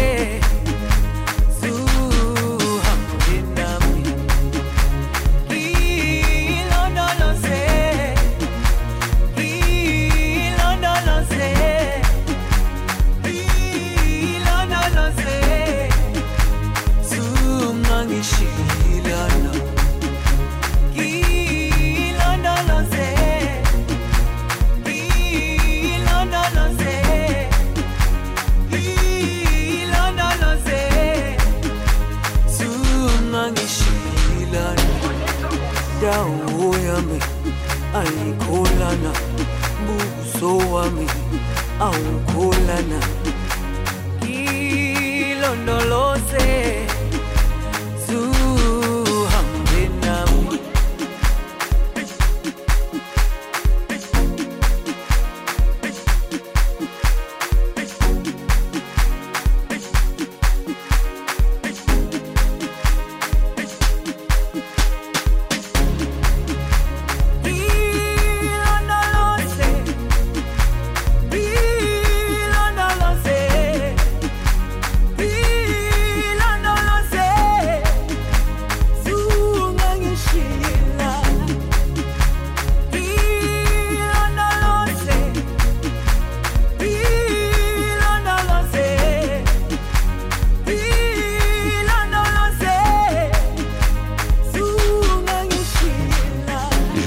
j'aimais bien cette chanson. Jérusalem, ouais ouais, c'est ça les années 2021. Et ça fait une bonne petite pause musicale pendant cette émission spécifique sur l'énergie. Vous êtes bien sur Radio Tintouin. Je rappelle que le syndicat Énergie 18, CGT Énergie 18, nous a interpellés, comme tout le monde peut faire, pour euh, nous parler de l'énergie, partager les éléments de connaissances qu'ils ont, puis aussi donner des propositions. En tout cas, depuis plus d'une heure, on s'ennuie pas parce que je pense qu'il y a plein d'éléments qui sont partagés en direct sur notre entraîne et notamment le 103.5. Et donc nous étions juste avant euh, sur une question sur les énergies vertes. L'autre jour, je regardais la télé, quelqu'un qui disait je vais prendre un contrat parce qu'on me promet de l'énergie verte. Et donc voilà, c'est un argument de vente ou c'est quelque chose qui permet d'être vertueux en termes d'écologie de pouvoir rendre une planète plus propre? Oui, donc je prendre la, la question. Donc c'est clairement un argument de vente. Euh, Cet argument de vente-là, quand on, on l'a au téléphone, ça permet justement de dire et de vendre une électricité euh, dite verte. La question que je vous propose de poser à ce moment-là, c'est euh, est-ce que vous allez me tirer un câble de ma maison à une éolienne ou un champ de panneaux photovoltaïques? Et vous verrez la réponse qu'on vous donnera. Donc euh, ça veut dire que pour avoir de l'énergie verte, faut tirer un câble alors. Donc il y a beaucoup de câbles qui doivent se croiser en France. Ah bah j'imagine parce que vu les annonces euh, des appels téléphoniques des entreprises, enfin de tout type d'entreprises concurrentes alternatives qu'ils utilisent en disant nous sommes une entreprise écologique, à destination électricité verte et ainsi de suite. Je pense qu'il y a beaucoup de câbles qui se croisent. Mais euh, sans faire de blague maintenant, il faut penser à une seule chose en France, c'est que nous avons un mix énergétique et que le nucléaire pèse 70% dans ce mix énergétique-là. Donc vous imaginez, il n'y a aucun câble qui est tiré de votre maison à une éolienne. C'est juste qu'ils vont prendre une partie de leur électricité ou la majorité de l'électricité dans le pot total que représentent les énergies vertes. Je vous dis un truc, par exemple, nous avons 2 MW d'électricité verte dans le pot total, ils vont acheter 2 MW. Et- Mais la question, ça sert à quoi avoir- d'avoir des énergies renouvelables? Bon, Au moins quand euh, il manque de production électrique, heureusement qu'on a des énergies renouvelables, parce que sinon, euh, l'hiver, on passerait pas les pointes. Bah, euh, les, éner- les énergies renouvelables sont intéressantes parce que ça permet de développer la recherche pour commencer à substituer tout ce qui est énergie thermique et surtout les énergies fossiles. C'est là le problème, c'est que les énergies fossiles sont émettrices de CO2. Nous avons aussi le nucléaire qui est bas carbone, lui c'est différent, mais ça reste une énergie fossile. Mais par contre, les énergies renouvelables sont intéressantes car ça permet de continuer la recherche dans ce sens-là, de trouver des substitutions. Mais on ne peut pas dire si quelqu'un vous dit les énergies vertes vont remplacer à terme le nucléaire, bon bah du coup il faudra commencer à oublier votre voiture électrique, votre téléphone et ainsi de suite, ou commencer à réfléchir à consommer différemment. Mais même encore avec ça, ce serait très compliqué de tout substituer avec les énergies vertes parce que elles sont renouvelables, mais elles ne sont pas pilotables et elles sont intermittentes. C'est-à-dire que c'est une énergie diffuse. On ne peut pas contrôler le vent, on ne peut pas contrôler le soleil. On peut juste prendre ce qu'il nous donne. Deux choses. Le gouvernement a annoncé qu'il voulait faire 3 millions de véhicules électriques. Donc je suppose qu'il a dû réfléchir à la production qu'on avait en face. Et puis deuxième élément, l'autre jour j'allais sur Bourges, j'ai vu qu'il y avait des éoliennes. Donc je pense que ces éoliennes, ça un certain nombre de maisons, même si j'ai bien compris qu'il n'y a pas de câbles croisés et que à partir de là c'est un peu plus complexe qu'il peut n'y paraître. Donc euh, Christian, tu voulais prendre la parole? Oui, juste pour après, pour compléter, c'est qu'est-ce qu'on met derrière énergie verte en tant que telle? Est-ce que l'énergie verte existe? Et puis comme Ikea, comme le disait Kevin, par exemple, un argument de vente, Ikea a son champ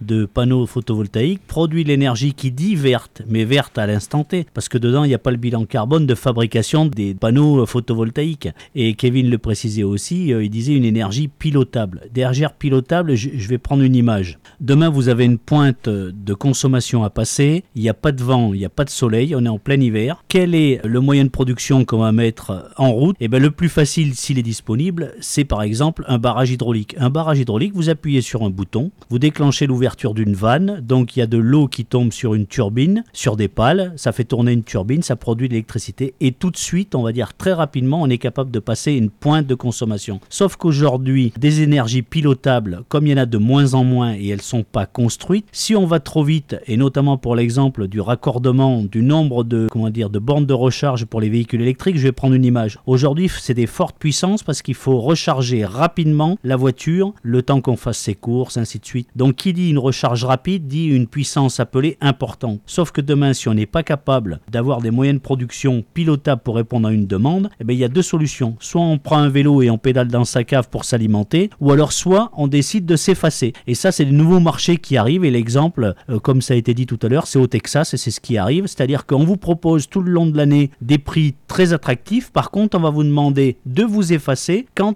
on aura besoin de passer une pointe de consommation. Et quand on aura besoin de passer cette pointe de consommation, si vous effacez pas, c'est-à-dire si vous coupez pas votre alimentation ou si vous n'avez pas un moyen de chauffage alternatif, ça vous coûtera très cher. Donc il faut faire attention d'économiser sur un peu de temps et le jour, parce qu'on ne sait pas combien une pointe de, une pointe de consommation aujourd'hui s'appelle une pointe. Demain, l'électricité se faisant rare en termes de production, eh ben, il se peut que les gens doivent se déconnecter plusieurs heures, voire plusieurs jours d'affilée. Donc s'il n'y a pas d'autres moyens, eh ben, ça leur coûtera très très cher. Mais je disais là ces derniers jours, on a raison, faire des centrales à charbon en France. Il y en avait une, je crois, du côté de Gardanne, etc.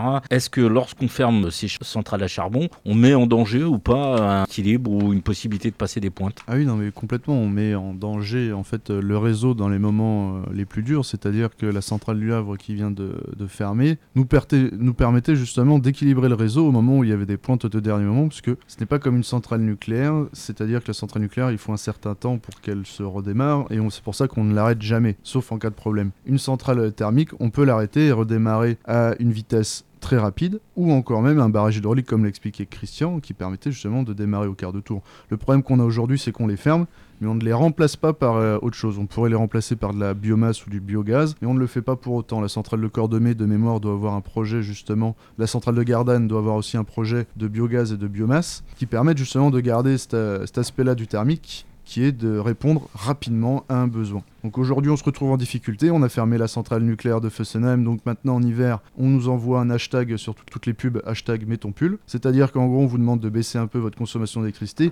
On vous dit d'un côté, ce serait quand même bien de baisser votre électricité, mais on ne vous dit pas pourquoi. C'est juste que comme on, ferme des centrales de production électrique, et ben du coup, on vous dit de mettre un pull en hiver. Le gouvernement actuel, qui est revenu un petit peu en arrière, promettait d'aller très vite euh, sur la transition, ils appelaient ça la transition écologique, c'est-à-dire euh, fermer un certain nombre de réacteurs de centrales nucléaires pour mettre des énergies alternatives. Bon, j'ai vu qu'ils avaient un petit peu baissé de pied, euh, néanmoins, ils ont toujours ce projet, et je pense que c'est un projet qui va, je dirais, impacter la campagne des présidentielles, parce que l'énergie été un enjeu. Donc, est-ce que c'est réaliste de fermer à l'aube de 10, 20 ou 30 ans des centrales nucléaires, et est-ce que c'est réaliste de les conserver en prolongeant leur temps? Quel est votre avis là-dessus? En sachant que vous êtes salarié du nucléaire, donc euh, votre avis est important. En même temps, essayez de l'objectiver pour pouvoir dire à ceux qui nous écoutent euh, la réalité des prix. Oui, il faut savoir qu'aujourd'hui, sur cette planète, on a la chance que tout est réalisable. C'est-à-dire qu'on peut décider du jour au lendemain, on dit on ferme le nucléaire. Ok. Mais par contre, est-ce qu'on est capable de mettre quelque chose derrière? À ce jour-là, non. Mais quelle est la politique aussi qu'on veut dans notre pays? Il faut aussi qu'on un réel débat citoyen, qu'on ait un débat public sur ce qu'on veut faire de l'énergie en France. Aujourd'hui, on ne l'a pas parce qu'on est mené par des politiques capitalistes individuelles qui financent des intérêts privés. Et ce débat-là du nucléaire, on pourrait très bien l'avoir. On pourrait aussi très bien avoir un débat avant la fermeture de la centrale de Fessenheim. La chose n'a pas été faite. Il y a juste eu une récupération politique de l'écologie par euh, François Hollande qui a dit bon bah je vous promets que je fermerai Fessenheim et ça a été fait. Ils ont fait ça, mais ma- sauf que il n'y a eu aucune réflexion sur le bilan ou sur euh, les effets que va avoir cette fermeture-là. Donc dire demain dans la programmation pluriannuelle de l'énergie, on va fermer 14 réacteurs en 10 ans jusqu'en 2035, c'est réalisable. Par contre, là, ce sera plus un pull qu'il faudra mettre en hiver, ce sera peut-être autre chose. Mais pour l'instant, tout est réalisable. Mais concrètement, fermer euh, 14 réacteurs nucléaires, s'il n'y a rien derrière, il faudra penser à changer de vie, d'avoir un autre confort de vie. Ou Ouais, alors, ce sera toujours les mêmes personnes qui auront le confort et on augmentera. On sera plus à 10 millions, 12 millions de précaires énergétiques, on sera peut-être à 15, 20 millions. Je pense que Fukushima vient nous expliquer quand même que c'est dangereux. Il y a eu un tsunami là-bas et on a vu les conséquences que ça avait sur le nucléaire. On nous dit que Fessenheim ferme parce qu'il y avait une plaque tectonique qui provoquait des tremblements de terre et qui faisait que la centrale était en risque. Est-ce que nos centrales sont protégées sur ce genre de choses? Est-ce que DF, notamment, mais pas seulement, a mis des choses en place? Parce que les gens le disent. J'ai lu un sondage, à 59% des gens sont pour le nucléaire. Mais euh, la même majorité se, se pose la question des déchets. Moi, je me souviens dans les années 90, parce que je suis un peu vieux, euh, on a arrêté Super Phoenix, je sais qu'il y a d'autres projets. Donc, qu'en est-il de tout ça? Ça fait beaucoup de questions en une, donc j'y reviens. Donc, c'est est-ce qu'il y a un danger? Quelle est notre réaction Je parle d'EDF, etc., vis-à-vis des déchets. Euh, voilà, c'est un petit peu toutes ces questions qui, me viennent à l'esprit. Oui, bah comme tout, il y a un danger, effectivement, il y a un danger. La question est comment on est capable de prévenir et d'éviter ce type de danger. La Fukushima nous a appris certaines choses et de ce fait, nous avons euh, amélioré notre système de protection dans les centrales nucléaires par la construction des DUS et tout un tas d'autres choses comme l'augmentation du radier, mais là je rentre dans des termes techniques et euh, ça deviendrait trop compliqué pour les auditeurs. La question qu'il faut se poser est quel nucléaire on veut? Nous, à la CGT Énergie 18, nous sommes contre le nucléaire. Sauf que j'ai pas fini ma phrase. Nous sommes contre le nucléaire géré par un système capitaliste. C'est-à-dire que le problème que l'on a dans le nucléaire aujourd'hui, c'est que nous avons une entreprise qui gère comme la façon d'un privé, c'est-à-dire qu'on nous demande de faire des économies. Le plan Mimosa de faire 2 milliards d'économies, on dit bah c'est parce que vous êtes trop endetté, vous vous arrêtez un endettement de 50 milliards. Sauf que si nous sommes un service public et que nous voyons pas à l'économie, nous pouvons garantir réellement une sûreté, une sécurité des installations nucléaires. Ce qu'aujourd'hui on le fait, mais nous sommes toujours sous l'égide du, du privé, nous sommes toujours là pour faire des économies, nous sommes là pour mettre en place de la prestation du nucléaire, des salariés prestataires, et c'est pour ça qu'à la CGT on porte un nucléaire public, une entreprise publique pour pouvoir gérer ça et que ce soit réellement les citoyens qui aient les mains dans l'entreprise sur les phases de décision, de contrôle pour pouvoir contrôler tout ça. Et demain, si nous passons dans un système nucléaire justement public et géré par les citoyens, il n'y aura plus aucun souci à, se poser, il n'y aura plus aucune question à se poser puisqu'on nous aurons directement le regard dessus. Après, le danger du nucléaire aujourd'hui en France, il est très bien géré, il y a très peu de soucis et très peu de questions à se poser. C'est sûr que ça fait peur quand on voit Tchernobyl, quand on voit Fukushima, c'est tout un enchaînement qu'il y a eu et aussi toute une opacité parce que Tchernobyl, la, la grosse question qu'il y a eu, c'est que l'État français a menti carrément à sa sa population en disant ne vous inquiétez pas, la ligne Maginot va tout arrêter, ce qui est la chose qui n'a pas été, qui n'a pas été réelle en fait, c'était un mensonge d'État. Et à Fukushima, bah, du coup, c'était une deuxième catastrophe sur la première, donc ça aide pas et c'est sûr que ça alimente un sentiment de peur. Mais pour éviter cette peur-là, il faut mettre en place de la pédagogie et aussi donner le pouvoir de décision et de redonner le pouvoir de décision aux citoyens. Donc le nucléaire, il y a toute sa part en fait de peur et aussi de politique, c'est-à-dire que vous avez parlé tout à l'heure du projet Super Phoenix. Le projet Super Phoenix a été arrêté pourquoi? Parce qu'on a pris comme décision de suivre les Américains plutôt que de suivre notre technologie française. C'est-à-dire que Super Phoenix c'était un réacteur à neutrons rapides avec euh, du sodium en caloporteur. Il y avait des risques dans ce type de centrale. Côté américain, on a pesé aussi le risque et du coup on est parti sur des, cent- des centrales à réacteurs à eau pressurisée, c'est-à-dire qu'on a tout un système de centrales nucléaires sur le modèle américain. D'accord, mais la question des déchets, parce que je reviens à cette question de fond, parce que derrière euh, le sondage, 59% des gens sembleraient euh, d'accord avec le nucléaire, mais la même proportion serait interrogative sur les questions du traitement des déchets. Et je viendrai en lien avec ça euh, vous poser la question du démantèlement, parce que si on arrête les centrales nucléaires, on en fait quoi? Oui, pour, euh, pour tout ce qui est question de déchets, aujourd'hui ça reste un problème, mais c'est aussi un problème que l'on se crée nous-mêmes. C'est-à-dire qu'aujourd'hui EDF avait un projet qui s'appelait le projet Astrid. Il a coûté environ 700 millions d'euros sur une dizaine d'années, mais c'est un projet que EDF a enterré de mémoire en 2019 par rapport à toujours à ce problème-là très capitaliste qui est euh, le coût de la construction d'un simulateur et ainsi de suite. Ce projet-là avait pour but d'utiliser l'uranium appauvri que l'on a suite à la création de l'uranium enrichi pour pouvoir alimenter en combustible nos centrales nucléaires euh, actuelles. Et c'est-à-dire que tout cet uranium-là, qui est l'uranium appauvri, qui est un, un ratio de 1 pour 5, c'est-à-dire qu'aujourd'hui pour faire de l'uranium enrichi, il faut 5 fois d'uranium appauvri. Donc du coup tous ces déchets qu'on a là, nous pouvions les utiliser dans ce projet Astrid-là sur l'effet de surgénérateur, c'est-à-dire que notre uranium 238 se transformait en plutonium 239 et il y avait un effet de scission. Et c'était un, réacteur type à neutrons rapides qui permettait justement d'utiliser cet uranium appauvri qui est aujourd'hui un déchet comme on ne peut pas l'utiliser. Bah, ça aurait permis ça. Et en plus, on pouvait faire de la transmutation avec des mineurs comme l'américium, le neptunium et ainsi de suite qui sont présents dans les déchets radioactifs. Et euh, on peut utiliser aussi le plutonium 239 issu des centrales REP actuelles que nous avons aussi en tant que déchets. Donc il y avait tout un tas de projets de recherche qui n'ont pas été finalisés parce qu'on a décidé de ne pas mettre les moyens dedans. Mais on peut dire, voilà, on met les moyens en œuvre pour pouvoir justement traiter ces déchets-là. Fermer le cycle du nucléaire. Après, la question des déchets, c'est sûr, ça pose énormément de questions. Mais si on ne met pas en place des recherches euh, adaptées derrière, ça posera encore plus de questions. Aujourd'hui, de mémoire, les, les déchets à très haute activité représentent en gros un gymnase euh, complet et rempli, ce qui est pas énorme en soi, mais si demain on peut commencer à traiter ces déchets-là, ça devient très intéressant, ou même de trouver des techniques qui permettent justement de pas les retrouver au bout de dizaines de millions d'années, comme ça se fait dans la nature avec les réacteurs naturels. C'est-à-dire que dans la nature, il y a des réacteurs naturels qui se forment, puisque aujourd'hui, pour que de l'uranium 235 puisse être fissile, il faut de l'eau, un modérateur. Et c'est-à-dire que le réacteur naturel va se mettre en fonctionnement quand il va pleuvoir, et une fois qu'il s'arrête de pleuvoir, bah, il n'y a plus aucune euh, fission qui se fait. Là, on sent le technicien là, qui nous explique avec passion son métier, et je crois que Christian veut intervenir aussi sur un petit peu ces questions-là. Non, juste pour rebondir, pour, pour imager pour les, les auditeurs, Astrid, c'était brûler, enfin on va dire euh, faire disparaître 90% des déchets. Donc je veux dire, la question après, elle se regarde sous un autre angle complètement. C'est-à-dire que euh, effectivement, on a vu l'explication technique, mais le but c'était de faire disparaître 90% des déchets. Donc c'est pour ça que la CGT, elle milite pour un mix énergétique. Elle n'est pas pour euh, le tout nucléaire, pas pour le zéro nucléaire, mais pour qu'on n'ait pas tous les œufs dans le même panier, comme on dit, de manière à pouvoir utiliser toute forme de production d'énergie pour le bien de tout un chacun. On reviendra, on va faire une petite pause musicale parce que vous avez eu beaucoup d'éléments techniques et on reviendra avec différentes euh, questions, y compris sur est-ce que la CGT qui conteste tout a un projet? Parce que contester c'est bien, mais avoir un projet c'est peut-être mieux. Donc on reviendra après ce petit intermède musical. Allez, je vous ai choisi Touza de Carol G et Nicki Minaj. C'est pas mal du tout, j'aime bien. ¿Qué pasa contigo? Dímelo. Ya no tiene excusa. Hoy salió con su amiga. Dice que pa' matar la tusa. Que porque un hombre le pagó mal. Está dura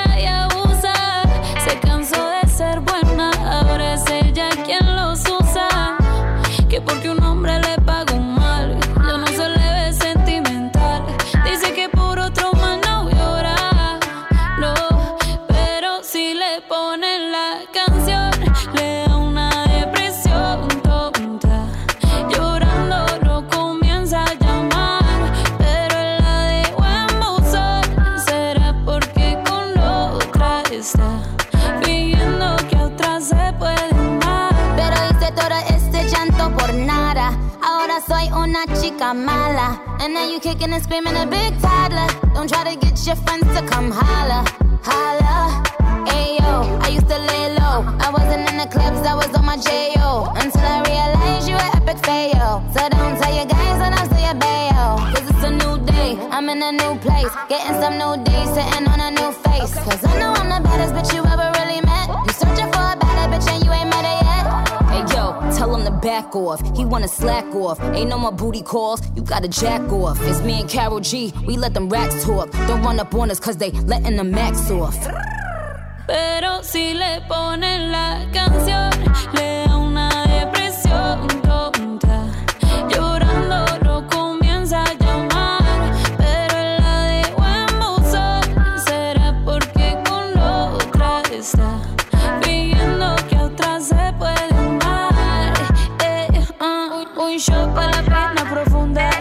seguimos gastando la funda. Otro shot para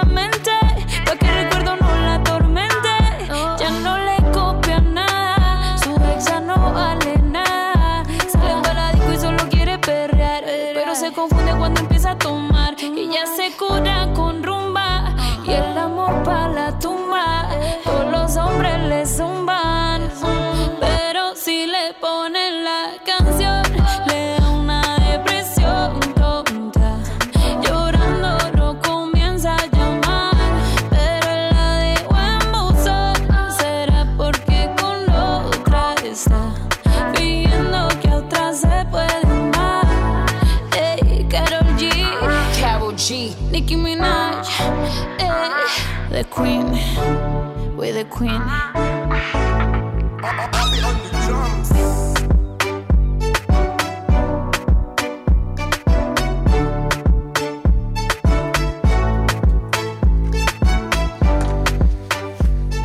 Ah, petit intermède musical entre des questionnements techniques. Je vous rappelle, c'est une émission sur l'énergie. Le syndicat CGT Énergie 18 a écrit la radio pour demander s'il pouvait faire une émission, apporter des éléments. Vous savez que cette radio, elle est ouverte à tout le monde afin de s'exprimer sur les différents sujets de société. On peut nous contacter à une adresse mail que vous trouverez sur notre site de Radio Tintouin. Donc là, on va revenir sur les questions de l'énergie et il m'a semblé vous dire, avant de passer de la musique, euh, la CGT euh, donc est pas contente après ces deux plans sur la gestion de l'entreprise. Mais qu'est-ce que vous proposez? Ah, j'ai posé une question délicate. Est-ce que vous proposez quelque chose? Non, je pense qu'ils sont en train de se regarder. C'est pour savoir qui prend la parole. Exactement. Donc du coup, oui, effectivement, on n'est pas que dans la contestation et nous avons des réelles propositions. Et d'ailleurs, nous avons un programme qui s'appelle le programme progressiste de l'énergie. Pourquoi un programme? Parce que nous ne sommes pas des patrons et nous ne menons pas de projet. C'est-à-dire que nous avons quelque chose que nous souhaitons tendre, c'est-à-dire qu'un programme est là pour tendre vers quelque chose, une politique à mettre en œuvre, et ce ne sont pas des choses bien définies, il n'y a pas d'échelle de, temps. C'est-à-dire qu'on doit y arriver au plus vite, mais par contre, on veut tendre vers ça, vers cette politique-là. Le programme progressiste de l'énergie, c'est quoi? C'est plusieurs thèmes. D'abord, il y a un premier thème de service public de l'énergie en intégrant une efficacité et une performance énergétique,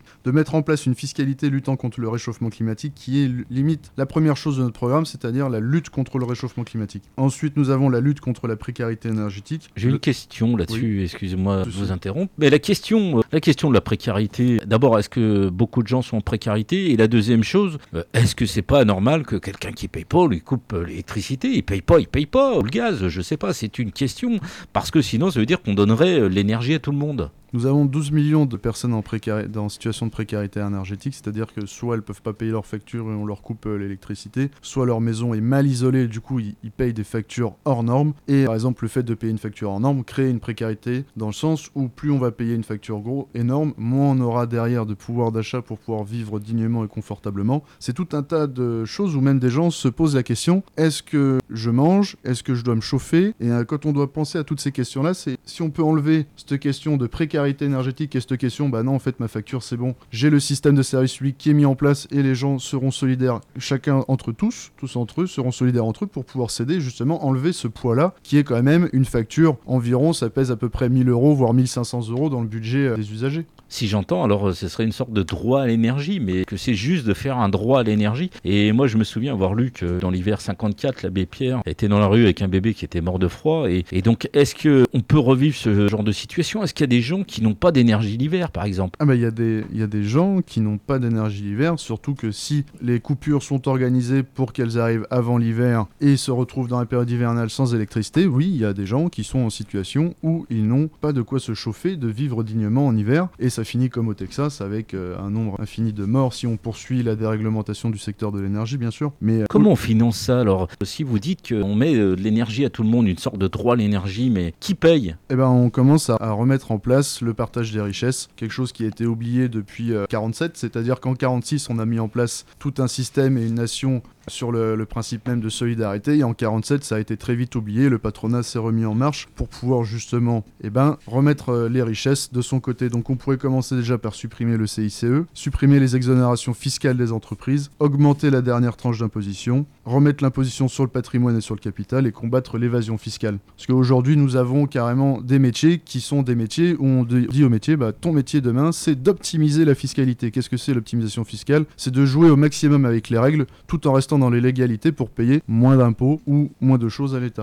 Ouais, mais prenons l'exemple, je passerai la parole à Christian. EDF et Engie, comme on les appelle, je parlerai pas de Total, je crois. J'ai lu euh, 2 milliards de bénéfices pour EDF, 2 milliards pour Engie, 10 milliards pour Total, il me semble, dans ces eaux-là. Ça veut dire que si demain on partage les richesses, il y a moins d'argent. Pour ceux qui sont des, des grands capitaines d'industrie et qui ont fait euh, de ce pays un beau pays, non Oui, eux, je pense qu'ils peuvent se passer d'une petite prime. Ils peuvent contribuer, je dirais, au bien commun. Moi, je voulais revenir sur, sur ce qu'on appelle la précarité énergétique ou, l'efficacité énergétique. Euh, Kevin en a parlé, mais aujourd'hui, par exemple, l'isolation à 1 euro. Tout le monde. euh, pourquoi je prends cet exemple? Parce qu'il y a une majorité d'auditeurs ou d'usagers, de clients, comme on les appelle, euh, nous, c'est les usagers, nos employeurs les appellent les clients, sont sollicités par des entreprises pour pouvoir. Alors, des entreprises qui peuvent être, comment on va dire, qui apparaissent aujourd'hui, qui disparaissent demain, hein, qui sont là pour euh, encaisser euh, l'argent de l'isolation. Qui est payé par qui Mais par ceux qui polluent, c'est-à-dire qu'en gros on utilise comme un droit à polluer et pour se donner bonne conscience, les entreprises qui polluent payent justement ces entreprises pour isoler votre logement. Sauf que le logement, une fois que les travaux ont été faits, qui a certifié de la qualité d'isolation? Et c'est ça qu'on appelle la performance énergétique. Dans le programme de la CGT, il y a un organisme chargé de contrôler l'isolation qui peut dire que euh, ça a été bien fait et du coup ça va générer un gain pour l'usager qui va payer moins cher. Comme euh, au niveau architectural, avoir des maisons ou des bâtiments qu'on appelle à énergie positive, c'est-à-dire que le bâtiment produit plus d'énergie qu'il n'en consomme. Ça, c'est des choses qu'on doit améliorer sur le bâti. Les collectivités locales dans les communes, les bâtiments publics sont des bases sur lesquelles les fournisseurs d'électricité leur demandent d'utiliser ces bâtiments pour produire de l'énergie.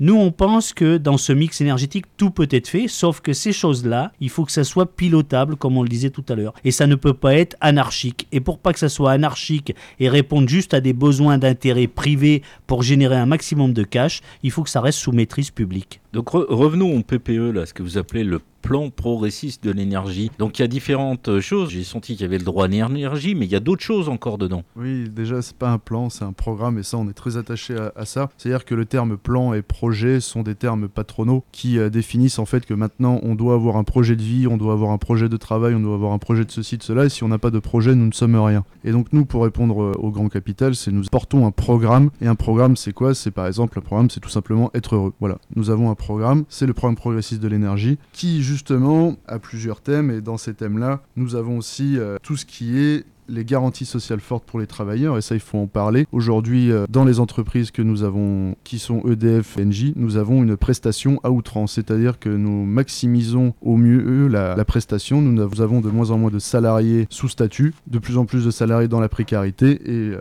le problème qu'il y a, c'est que ça crée en plus de la pauvreté dans l'entreprise, et euh, le service public ne peut pas être efficient et efficace si nous avons de la précarité. Donc c'est pour ça que nous portons aussi de garanties sociales fortes et le statut pour tous les salariés d'EDF et de GDF qui représentent aujourd'hui euh, les 150 entreprises. Donc euh, ce, ce statut-là, vous le donneriez, je vais y arriver, à tout le monde, tous ceux qui travaillent dans l'énergie, c'est ça? C'est ça. Mais ça, ça permet quoi? Est-ce qu'ils vont mieux travailler pour autant Ou quel est le rapport? Est-ce que ça va améliorer les conditions de travail, de vie? Ah bah complètement déjà quand on, on est salarié avec un statut, on enlève déjà une épée de Damoclès euh, qui est au-dessus de la tête, qui c'est-à-dire qu'on est sur la sellette à tout moment. Avec le statut, déjà, ça nous permet d'être mentalement moins sous pression et de pouvoir travailler plus efficacement et aussi d'être vraiment concentré sur les choses à faire et pas être concentré, savoir si on va se faire licencier ou pas demain pour avoir fait telle ou telle chose. Et c'est pour ça aussi que la notion de service public géré par des citoyens et les salariés, c'est-à-dire des collectifs d'élus, de citoyens et de salariés, notamment dans les syndicats, permettront d'enlever aussi ce poids-là que nous avons, parce que nous avons aussi les poids des directions et le poids de la direction, qui elle a juste besoin de répondre à des objectifs et pas de répondre à un programme qui est d'alimenter correctement l'ensemble des Français. Eux, ils se fixent des objectifs capitalistes qui sont de faire des économies, de faire ceci, de faire cela, qui sont néfastes en fait à toutes les conditions de travail. Après, dans le PPE, en dehors de ça, nous avons réellement euh, la première première question qui est la lutte contre le réchauffement climatique, qui est la première chose à penser aujourd'hui et que nous devons avoir toutes et tous dans nos têtes, c'est comment lutter efficacement contre le réchauffement climatique. Et nous, nous pensons que lutter efficacement contre le réchauffement climatique passe par un mix énergétique, par la mise en place d'une réelle politique énergétique dans les mains des citoyens. Seuls les citoyens peuvent décider comment allons-nous lutter contre le réchauffement climatique et pas quelqu'un d'autre à notre place et pas une banque et pas le copain Rothschild qui s'appelle Macron. Alors je vous propose une petite intermède musicale. On va d'abord arriver à 11h sur Radio Tintouin et puis on revient après avec continuité sur le PPE et différentes questions. Et puis libre question parce que vous avez peut-être des choses à nous dire qui sortent un petit peu du plan de l'énergie. Voilà, un petit jingle pour les 11 heures et puis après un petit Elvis Presley en remix euh, qui est tiré de l'album, il me semble, Viva Elvis. Vous êtes sur Radio Tintouin, il est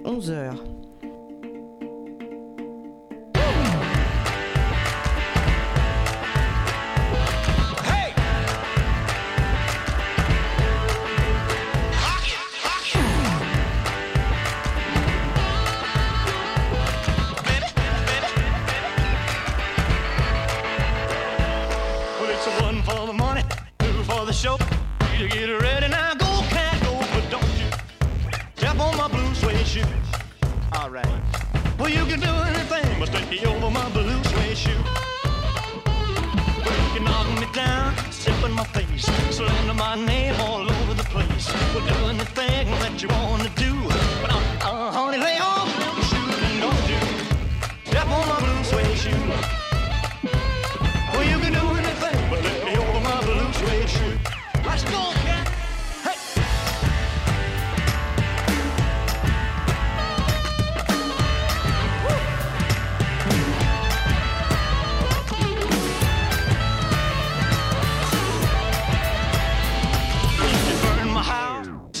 car.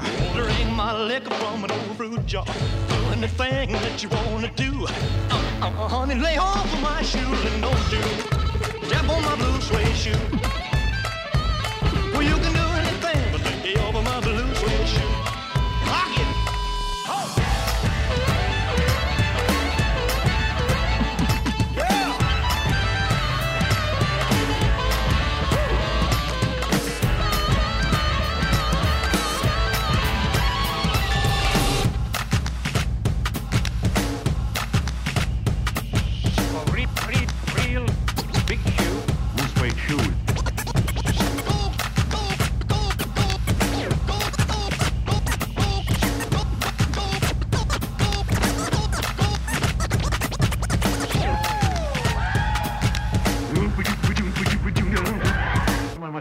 his head with those blue suede shoes.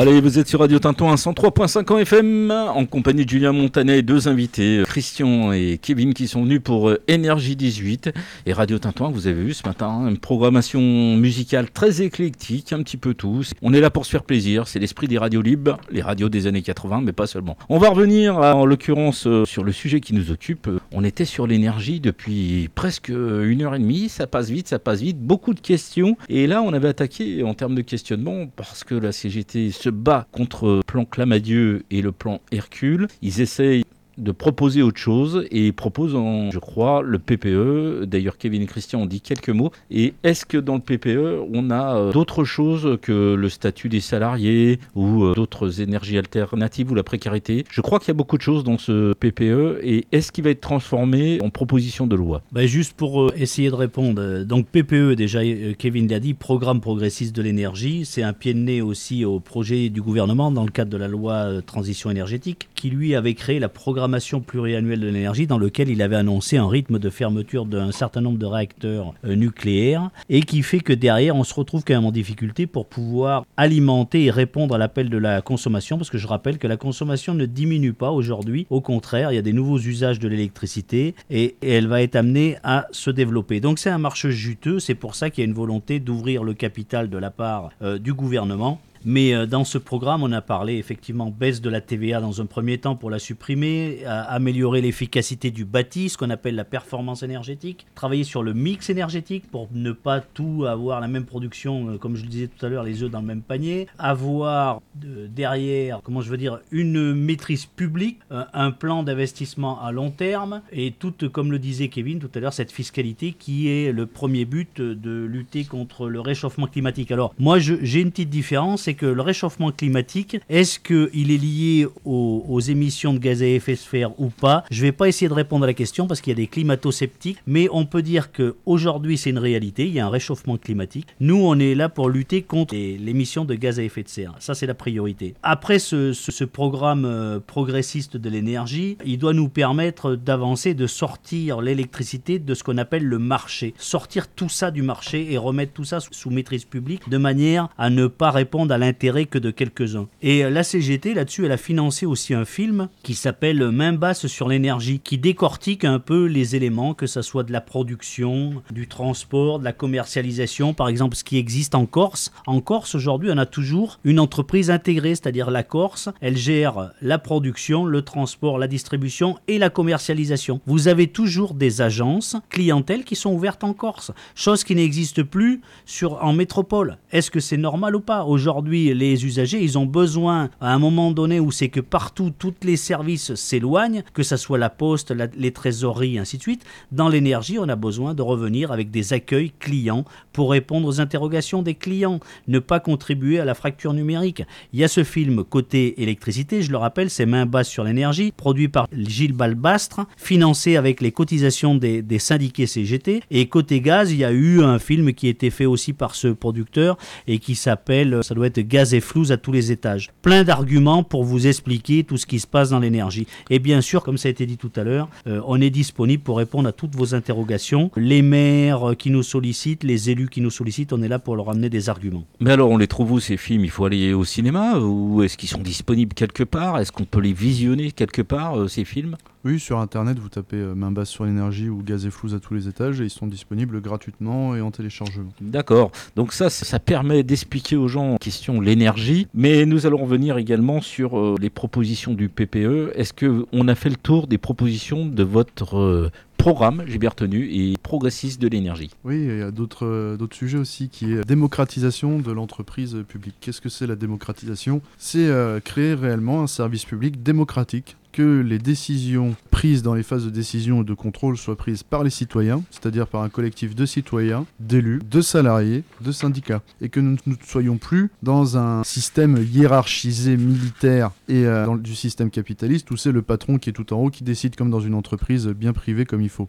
Donc nous ce qu'on demande c'est une démocratisation à l'extérieur de l'entreprise et à l'intérieur aussi. Et le but de cette démocratisation-là, c'est de s'assurer que l'ensemble des missions du service public soient réalisées correctement comme les citoyens l'ont demandé. La question que j'ai, c'est sur le CSE. euh, Il y a bien des CSE, euh, c'est-à-dire vous pouvez vous exprimer à l'intérieur de l'entreprise. Il me semble que Macron a mis en place des CSE, et donc c'est bien un endroit où vous pouvez dire euh, ce que vous voulez, vous êtes écouté ou pas écouté, mais en même temps, donc c'est un lieu d'expression. C'est ça, et vous avez répondu à votre propre question, c'est-à-dire qu'on peut être écouté ou pas écouté. Les CSE, c'est aussi, ça on pourra en reparler, mais ça va prendre un, un certain temps, mais c'est la suppression des comités d'entreprise et des CHSCT où nous avions déjà un peu plus d'armes pour combattre justement toute décision prise euh, qui allait à l'encontre du service public de l'énergie. Mais les CSE sont juste un endroit de consultation. Et c'est tout un système qui est complexe et difficile pour pouvoir faire changer la donne dans l'entreprise, alors que si on donne directement le pouvoir entre les mains des usagers, c'est-à-dire que ce sont les propres usagers et les salariés qui sont dans l'entreprise et qui ont besoin de cette entreprise qui la dirigent et qui la contrôlent. D'accord. C'est une sorte de scope national. Non, c'est pas, c'est pas une scope. C'est ce qu'une scope, c'est, euh, ça veut dire qu'il y aurait des actions, tous les usagers, machin clairement. Le service public de l'énergie, géré par les citoyens, les salariés, puis on s'en arrête là. Et ça appartient à la nation, justement, et à l'ensemble des citoyens. Et donc, on- vous pensez que ça peut marcher, ça? Ça peut marcher. Il faut aller vers, euh, vers ce système-là. Il faut sortir euh, petit à petit du système capitaliste. Et même ce genre de système, si ça fonctionne dans l'énergie, ça peut se mettre partout, comme dans le service public des transports. Parce qu'aujourd'hui, la SNCF est complètement dégradée. Mais si on veut lutter efficacement contre le réchauffement climatique, il y a toutes les questions de la mobilité qu'il faut se poser. Et le service public des transports, comme la SNCF et euh, les services routiers, ça peut poser aussi des questions là-dessus. Et il faut qu'on intervienne pour lutter contre le réchauffement climatique sur ces services-là. Il y a les transports, il y a l'eau, l'agriculture. En fait, quand on regarde, quasiment tout ce qui concerne les citoyens doit devenir service public. Puisque si on veut efficacement avoir un contrôle sur tout ce qui est fait et qu'on aille vers une lutte efficace du réchauffement climatique, il ne faut pas laisser les intérêts privés s'immiscer dans la gestion publique. Donc, c'est ces deux visions de la société qui s'opposent totalement sur la question des services publics et de leurs moyens. Ah mais complètement. Que ça soit sur l'ensemble des services publics, j'entendais le transport, y compris euh, les hôpitaux, etc. Oui. Donc, euh, vous avez vraiment une vision que ça, ça doit échapper au domaine, si j'ai bien compris, capitalistique. Exactement, c'est-à-dire qu'on doit échapper au domaine capitaliste, on doit plus pouvoir se faire de l'argent sur l'intérêt commun, c'est-à-dire que par exemple l'énergie est un bien commun, appartient à tous et doit être à tous. Il ne, peut pas y avoir de possibilité de sortir de l'argent pour une personne privée, de dégager de la rente, hein, typiquement de faire une rente. C'est ce qui se passe aujourd'hui avec les énergies renouvelables, le fait de mettre des panneaux photovoltaïques sur sa ferme ou euh, sur sa maison ou sur son bâti permet de dégager une rente et d'améliorer son niveau de vie et son confort, qui au final reflète un problème de vie dans la société car on a le confort et le pouvoir d'achat qui baissent sans arrêt, donc on a besoin de se dégager des rentes et de sortir de ce système-là, parce que les gens en ont marre clairement de ce système-là, et ce système de rente et tout permet de sortir du système sans faire trop d'efforts. Je vois euh, Christian qui lève un journal, et ce journal s'appelle euh, 100% public, je crois. Oui, tout à fait. Je voulais revenir dessus parce que, bon, tout à l'heure, je parlais des films qui étaient accessibles. Aujourd'hui, euh, en tant que syndicat, euh, la CGT, parce que ça n'a pas été dit, euh, tout à l'heure, j'ai parlé qu'il y avait les quatre organisations syndicales qui étaient contre les dossiers Hercule et Clamadieu. Ces organisations syndicales sont euh, l'organisation des cadres, la CGT bien sûr, Sud, UNSA, CFDT, sauf qu'aujourd'hui, la seule organisation syndicale qui a un programme, c'est la CGT avec son PPE. Et en même temps, on a diffusé maintenant depuis des mois, même on a commencé l'année dernière, avant le, je dirais le, confinement, la crise sanitaire, ce journal 100% public qui s'adresse aux usagers. Alors certains d'entre vous, peut-être des auditeurs, l'ont eu. Ça a été distribué dans les gares, dans les marchés.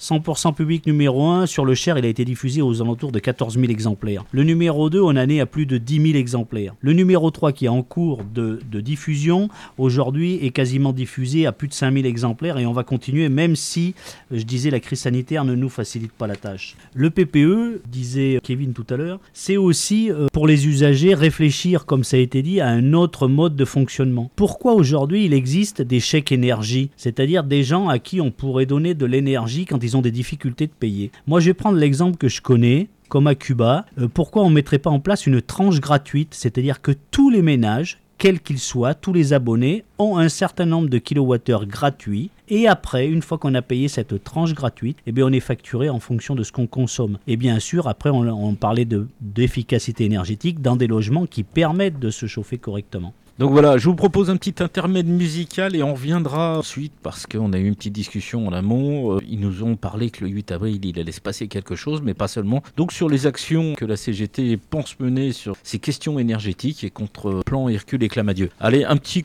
coup de variété française, ça fait du bien. Je vous propose d'écouter Printemps éternel, ça c'est Flo de la Vega. Oui, dans le solo, il a laissé son frère, mais il fait de la bonne musique et c'est pas mal du tout. Allez, on l'écoute. Moi je rêve qu'un jour, un jour tout autour de moi s'éveille un nouveau monde d'un genre qu'on ne connaît pas. Moi je rêve qu'un jour, un jour tout au fond de toi s'éveillent tous les pouvoirs, les rêves qui dorment en toi. Tous les pouvoirs, les rêves qui dorment en toi. Il est un monde autour qui nous attend, où se dessinent nos rêves, nos rêves en plus grand. Comme si c'était écrit depuis la nuit des temps. Un nouveau jour se lève, tout autour s'élève. Il est un monde autour qui nous attend, se dessinent nos rêves, plus grand. Comme si c'était écrit depuis la nuit des temps. Un nouveau jour se lève, un nouveau printemps éternel. Il est un monde dont on ne reviendra jamais. Aïe. C'est un chemin ou une étoile, oui une étoile pour nous guider. Que sous nos yeux se dévoile le monde dont on rêvait. Moi je rêve qu'un jour, un jour tout autour de moi s'éveille un nouveau monde d'un genre qu'on ne connaît pas. Moi je rêve que pour toujours tout au fond de toi s'éveillent tous les pouvoirs des mondes auxquels tu crois. Tous les pouvoirs des mondes auxquels tu crois. Il est un monde autour qui nous attend, où se dessinent nos rêves, nos rêves en plus grand. Comme si c'était écrit depuis la nuit des temps. Un nouveau jour se lève, tout autour s'élève. Il est un monde autour qui nous attend, où se dessinent nos rêves, nos rêves en plus grand. Comme si c'était écrit depuis la nuit des temps. Un nouveau jour se lève, un nouveau printemps éternel. Il est un monde dont on ne reviendra jamais.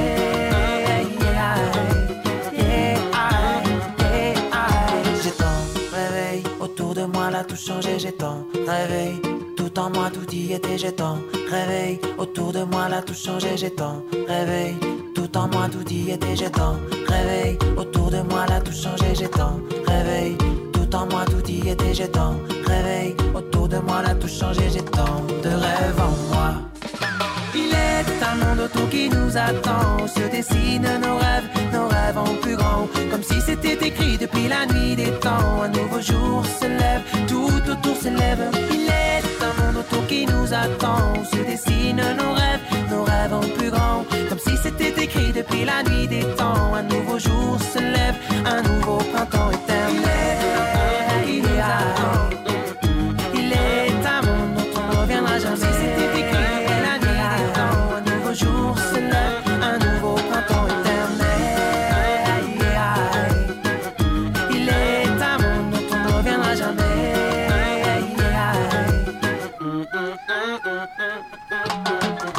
Voilà, il y a eu une petite pause où il n'y a rien eu, c'est de ma faute. Et oui, j'avais pas augmenté le potard. J'étais tellement absorbé dans les discussions sur l'énergie que des fois on oublie des choses. C'est ça qu'on questionne et qu'en même temps on est à la technique. Allez, on va revenir au sujet du plan progressiste de l'énergie. Non, programme, il a dit tout à l'heure. Donc on va revenir un petit peu là-dessus. Et je crois qu'ils ont quelques actions en vue. Et donc euh, on va interroger pour ces dix dernières minutes. Donc Christian et Kevin, ou Kevin et Christian dans l'ordre qu'ils voudront. Et c'est parti, à vous la parole. Oui, un petit dernier mot sur le programme progressiste de l'énergie. Donc, euh, ce programme a pour but de, tendre vers une société que l'on souhaite, mais c'est aussi un programme qui doit permettre de faire évoluer la conscience et les prises de conscience et de mettre en place un réel débat sur l'énergie, qu'on ait un débat tous ensemble entre les, les citoyens et qu'on prenne une décision de ce que l'on veut pour l'avenir. C'est clairement la question idéologique qu'on doit se poser et sociétale.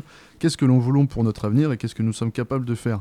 Et euh, tout ceci, c'est aussi un programme qui doit être amené avec pédagogie pour que chacun puisse aussi réfléchir à sa portée de comment mettre en place euh, un réel avenir énergétique pour le pays. Voilà.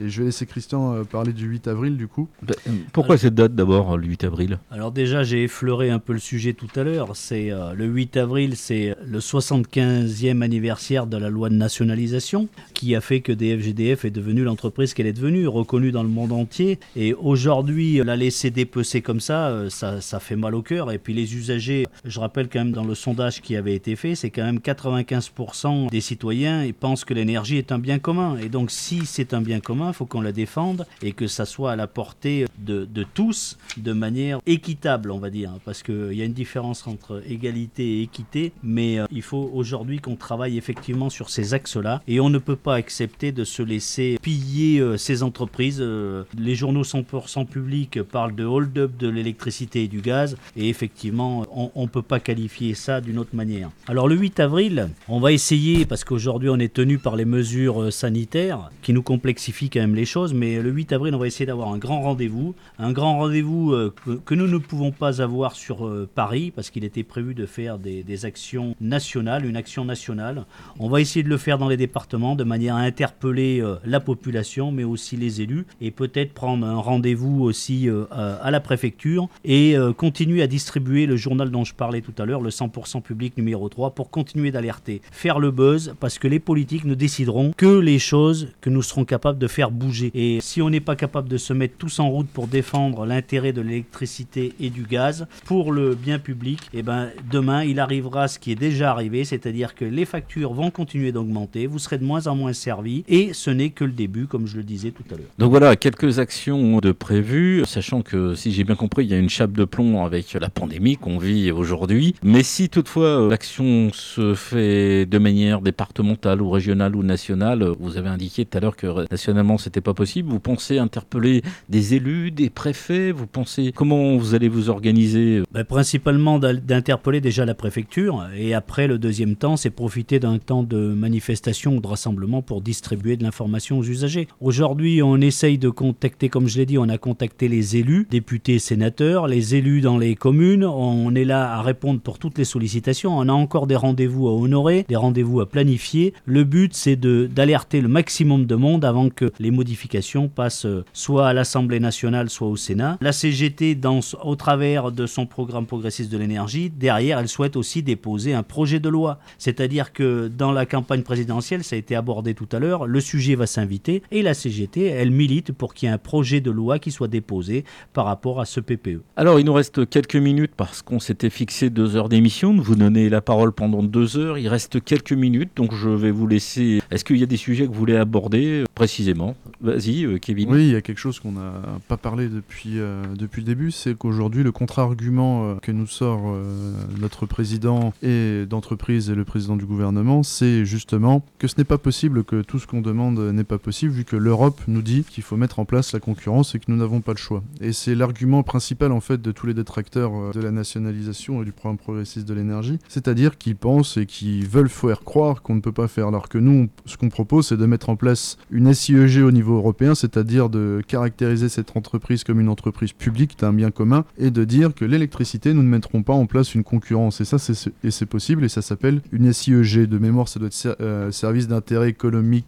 et général et ça doit permettre justement, c'est à la main de chaque État en plus. C'est- C'est-à-dire que c'est pas à l'Europe, l'Europe ne peut rien dire là-dessus. L'État peut dire aujourd'hui, nous ne mettons plus en place de concurrence dans l'électricité, dans le transport, dans ceci et dans cela et ça règle le problème. Et après. Est-ce que ça existe euh, déjà dans d'autres pays? Est-ce qu'ils ont utilisé déjà cet article dans un pays Eh ben, euh, de mémoire, tout ce qui est pour l'eau, euh, par exemple les barrages hydrauliques, sont sous des SIEG. Normalement, la concurrence ne doit pas être faite à ce niveau-là. Et ça existe dans d'autres pays pour différents euh, sujets. On sait qu'au niveau de l'Europe, c'est très compliqué parce qu'ils adorent faire mettre en place la concurrence au niveau de l'électricité car c'est un marché assez juteux.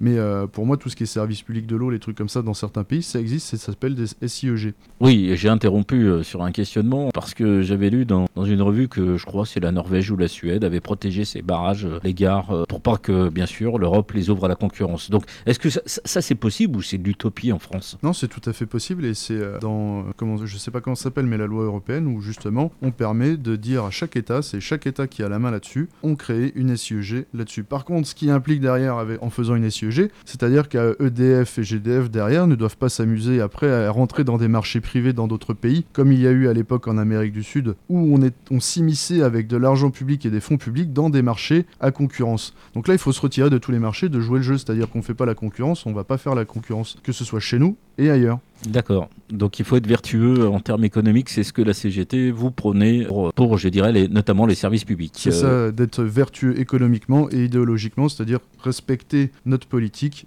à l'extérieur et à l'intérieur du pays. Et, Je- et après, la, la continuité de la chose du, euh, du PPE, c'est aussi de réfléchir au niveau européen, c'est-à-dire d'ouvrir et de commencer à réfléchir à un pôle public de l'énergie européen, car il y a des, des pays aussi qui, en termes de pollution, comme la Pologne et l'Allemagne, sont très forts en taux de CO2. On monte entre 400 et 800 grammes de CO2 euh, par mégawatt, et nous, nous sommes autour des 50. Et cette question-là commence à peut-être ouvrir aussi pour aller plus loin dans une démarche de pôle public de l'énergie européen avec un réseau interconnecté entre chaque pays pour pouvoir permettre aussi de mettre en place une solidarité euh, européenne. Il nous reste 2-3 minutes, donc je vous donne le mot de la fin et je bouclerai l'émission. Je vous remercie d'être venu participer à cette émission. Et donc à vous le mot de la fin sur la question de l'énergie. Vous avez deux minutes, comme on dit. Alors il y en a qui disent 4 heures lorsqu'on fait une dissertation, mais là ça va être plutôt deux minutes. Non, bah, des gens souhaitaient aussi remercier Radio Tintouin de nous avoir laissé cette fenêtre d'expression. Maintenant, je dirais, moi, je souhaite quand même que les auditeurs ne se laissent pas déposséder du bien commun même si les entreprises ont changé, EDF, GDF, et que les citoyens, les usagers ont du mal à comprendre les rouages et, le changement de l'entreprise, on voit bien que tous ces changements, ils ont eu lieu depuis 2004, l'ouverture du capital à la concurrence. Donc les choses ne vont aller que en se dégradant, les factures ne vont aller qu'en augmentant, sauf si on fait autre chose et que aujourd'hui, je dirais la bataille de la CGT avec les autres organisations syndicales, mais principalement la CGT avec son PPE, son programme progressiste de l'énergie, peut permettre de faire bouger les choses et de revenir en arrière de manière à ce que l'énergie reste un bien commun. Et comme ça a été dit, euh, pourquoi pas demain l'eau, euh, les transports, euh, la santé. Aujourd'hui, on voit bien dans la situation dans laquelle on vit aujourd'hui, qui a mis en avant plein de choses. Nous, on est considéré comme opérateur d'intérêt économique et aujourd'hui, on doit avoir les moyens euh, de pouvoir travailler autrement pour répondre à, je dirais, à notre euh, mission de service public dans l'intérêt de, des usagers. Et, euh, pour cela, eh on compte sur le soutien euh, des élus, de la population et de, nous réserver un meilleur accueil quand on fait la distribution. On reste disponible pour répondre à toutes les questions. Je dirais que le mot de la fin, c'est nous, on veut y croire à ce projet-là, c'est-à-dire sortir ça de la maîtrise ou de l'emprise du profit, parce qu'aujourd'hui, c'est des entreprises qui génèrent beaucoup d'argent et ça, le monde capitaliste l'a bien compris et c'est pour ça que la stratégie depuis des années est la même, diviser pour mieux régner, euh, couper des grandes entreprises en petites entreprises ou en filiales, en, précarisant les salariés, en diminuant les pouvoirs d'intervention et au bout du compte, eh ben, c'est l'usager, client, citoyen euh, qui paye euh, la facture et c'est toujours pour les mêmes qui a les profits. Voilà, donc, euh, un petit mot, Kevin, avant de boucler euh, cette émission. Bah, Très court, parce qu'on va essayer de tenir le timing. Bah, comme a dit Christian, merci de nous avoir invités, de nous avoir laissé un, temps de parole assez conséquent pour expliquer tout ce qu'on a à dire, même si on aimerait avoir encore plus et encore plus de temps, parce qu'il y a tellement de choses à dire. Mais euh, la seule chose qu'il faut penser, c'est que le pouvoir est entre nos mains. On a une possibilité de changer la société, de faire la société que l'on veut. Il faut juste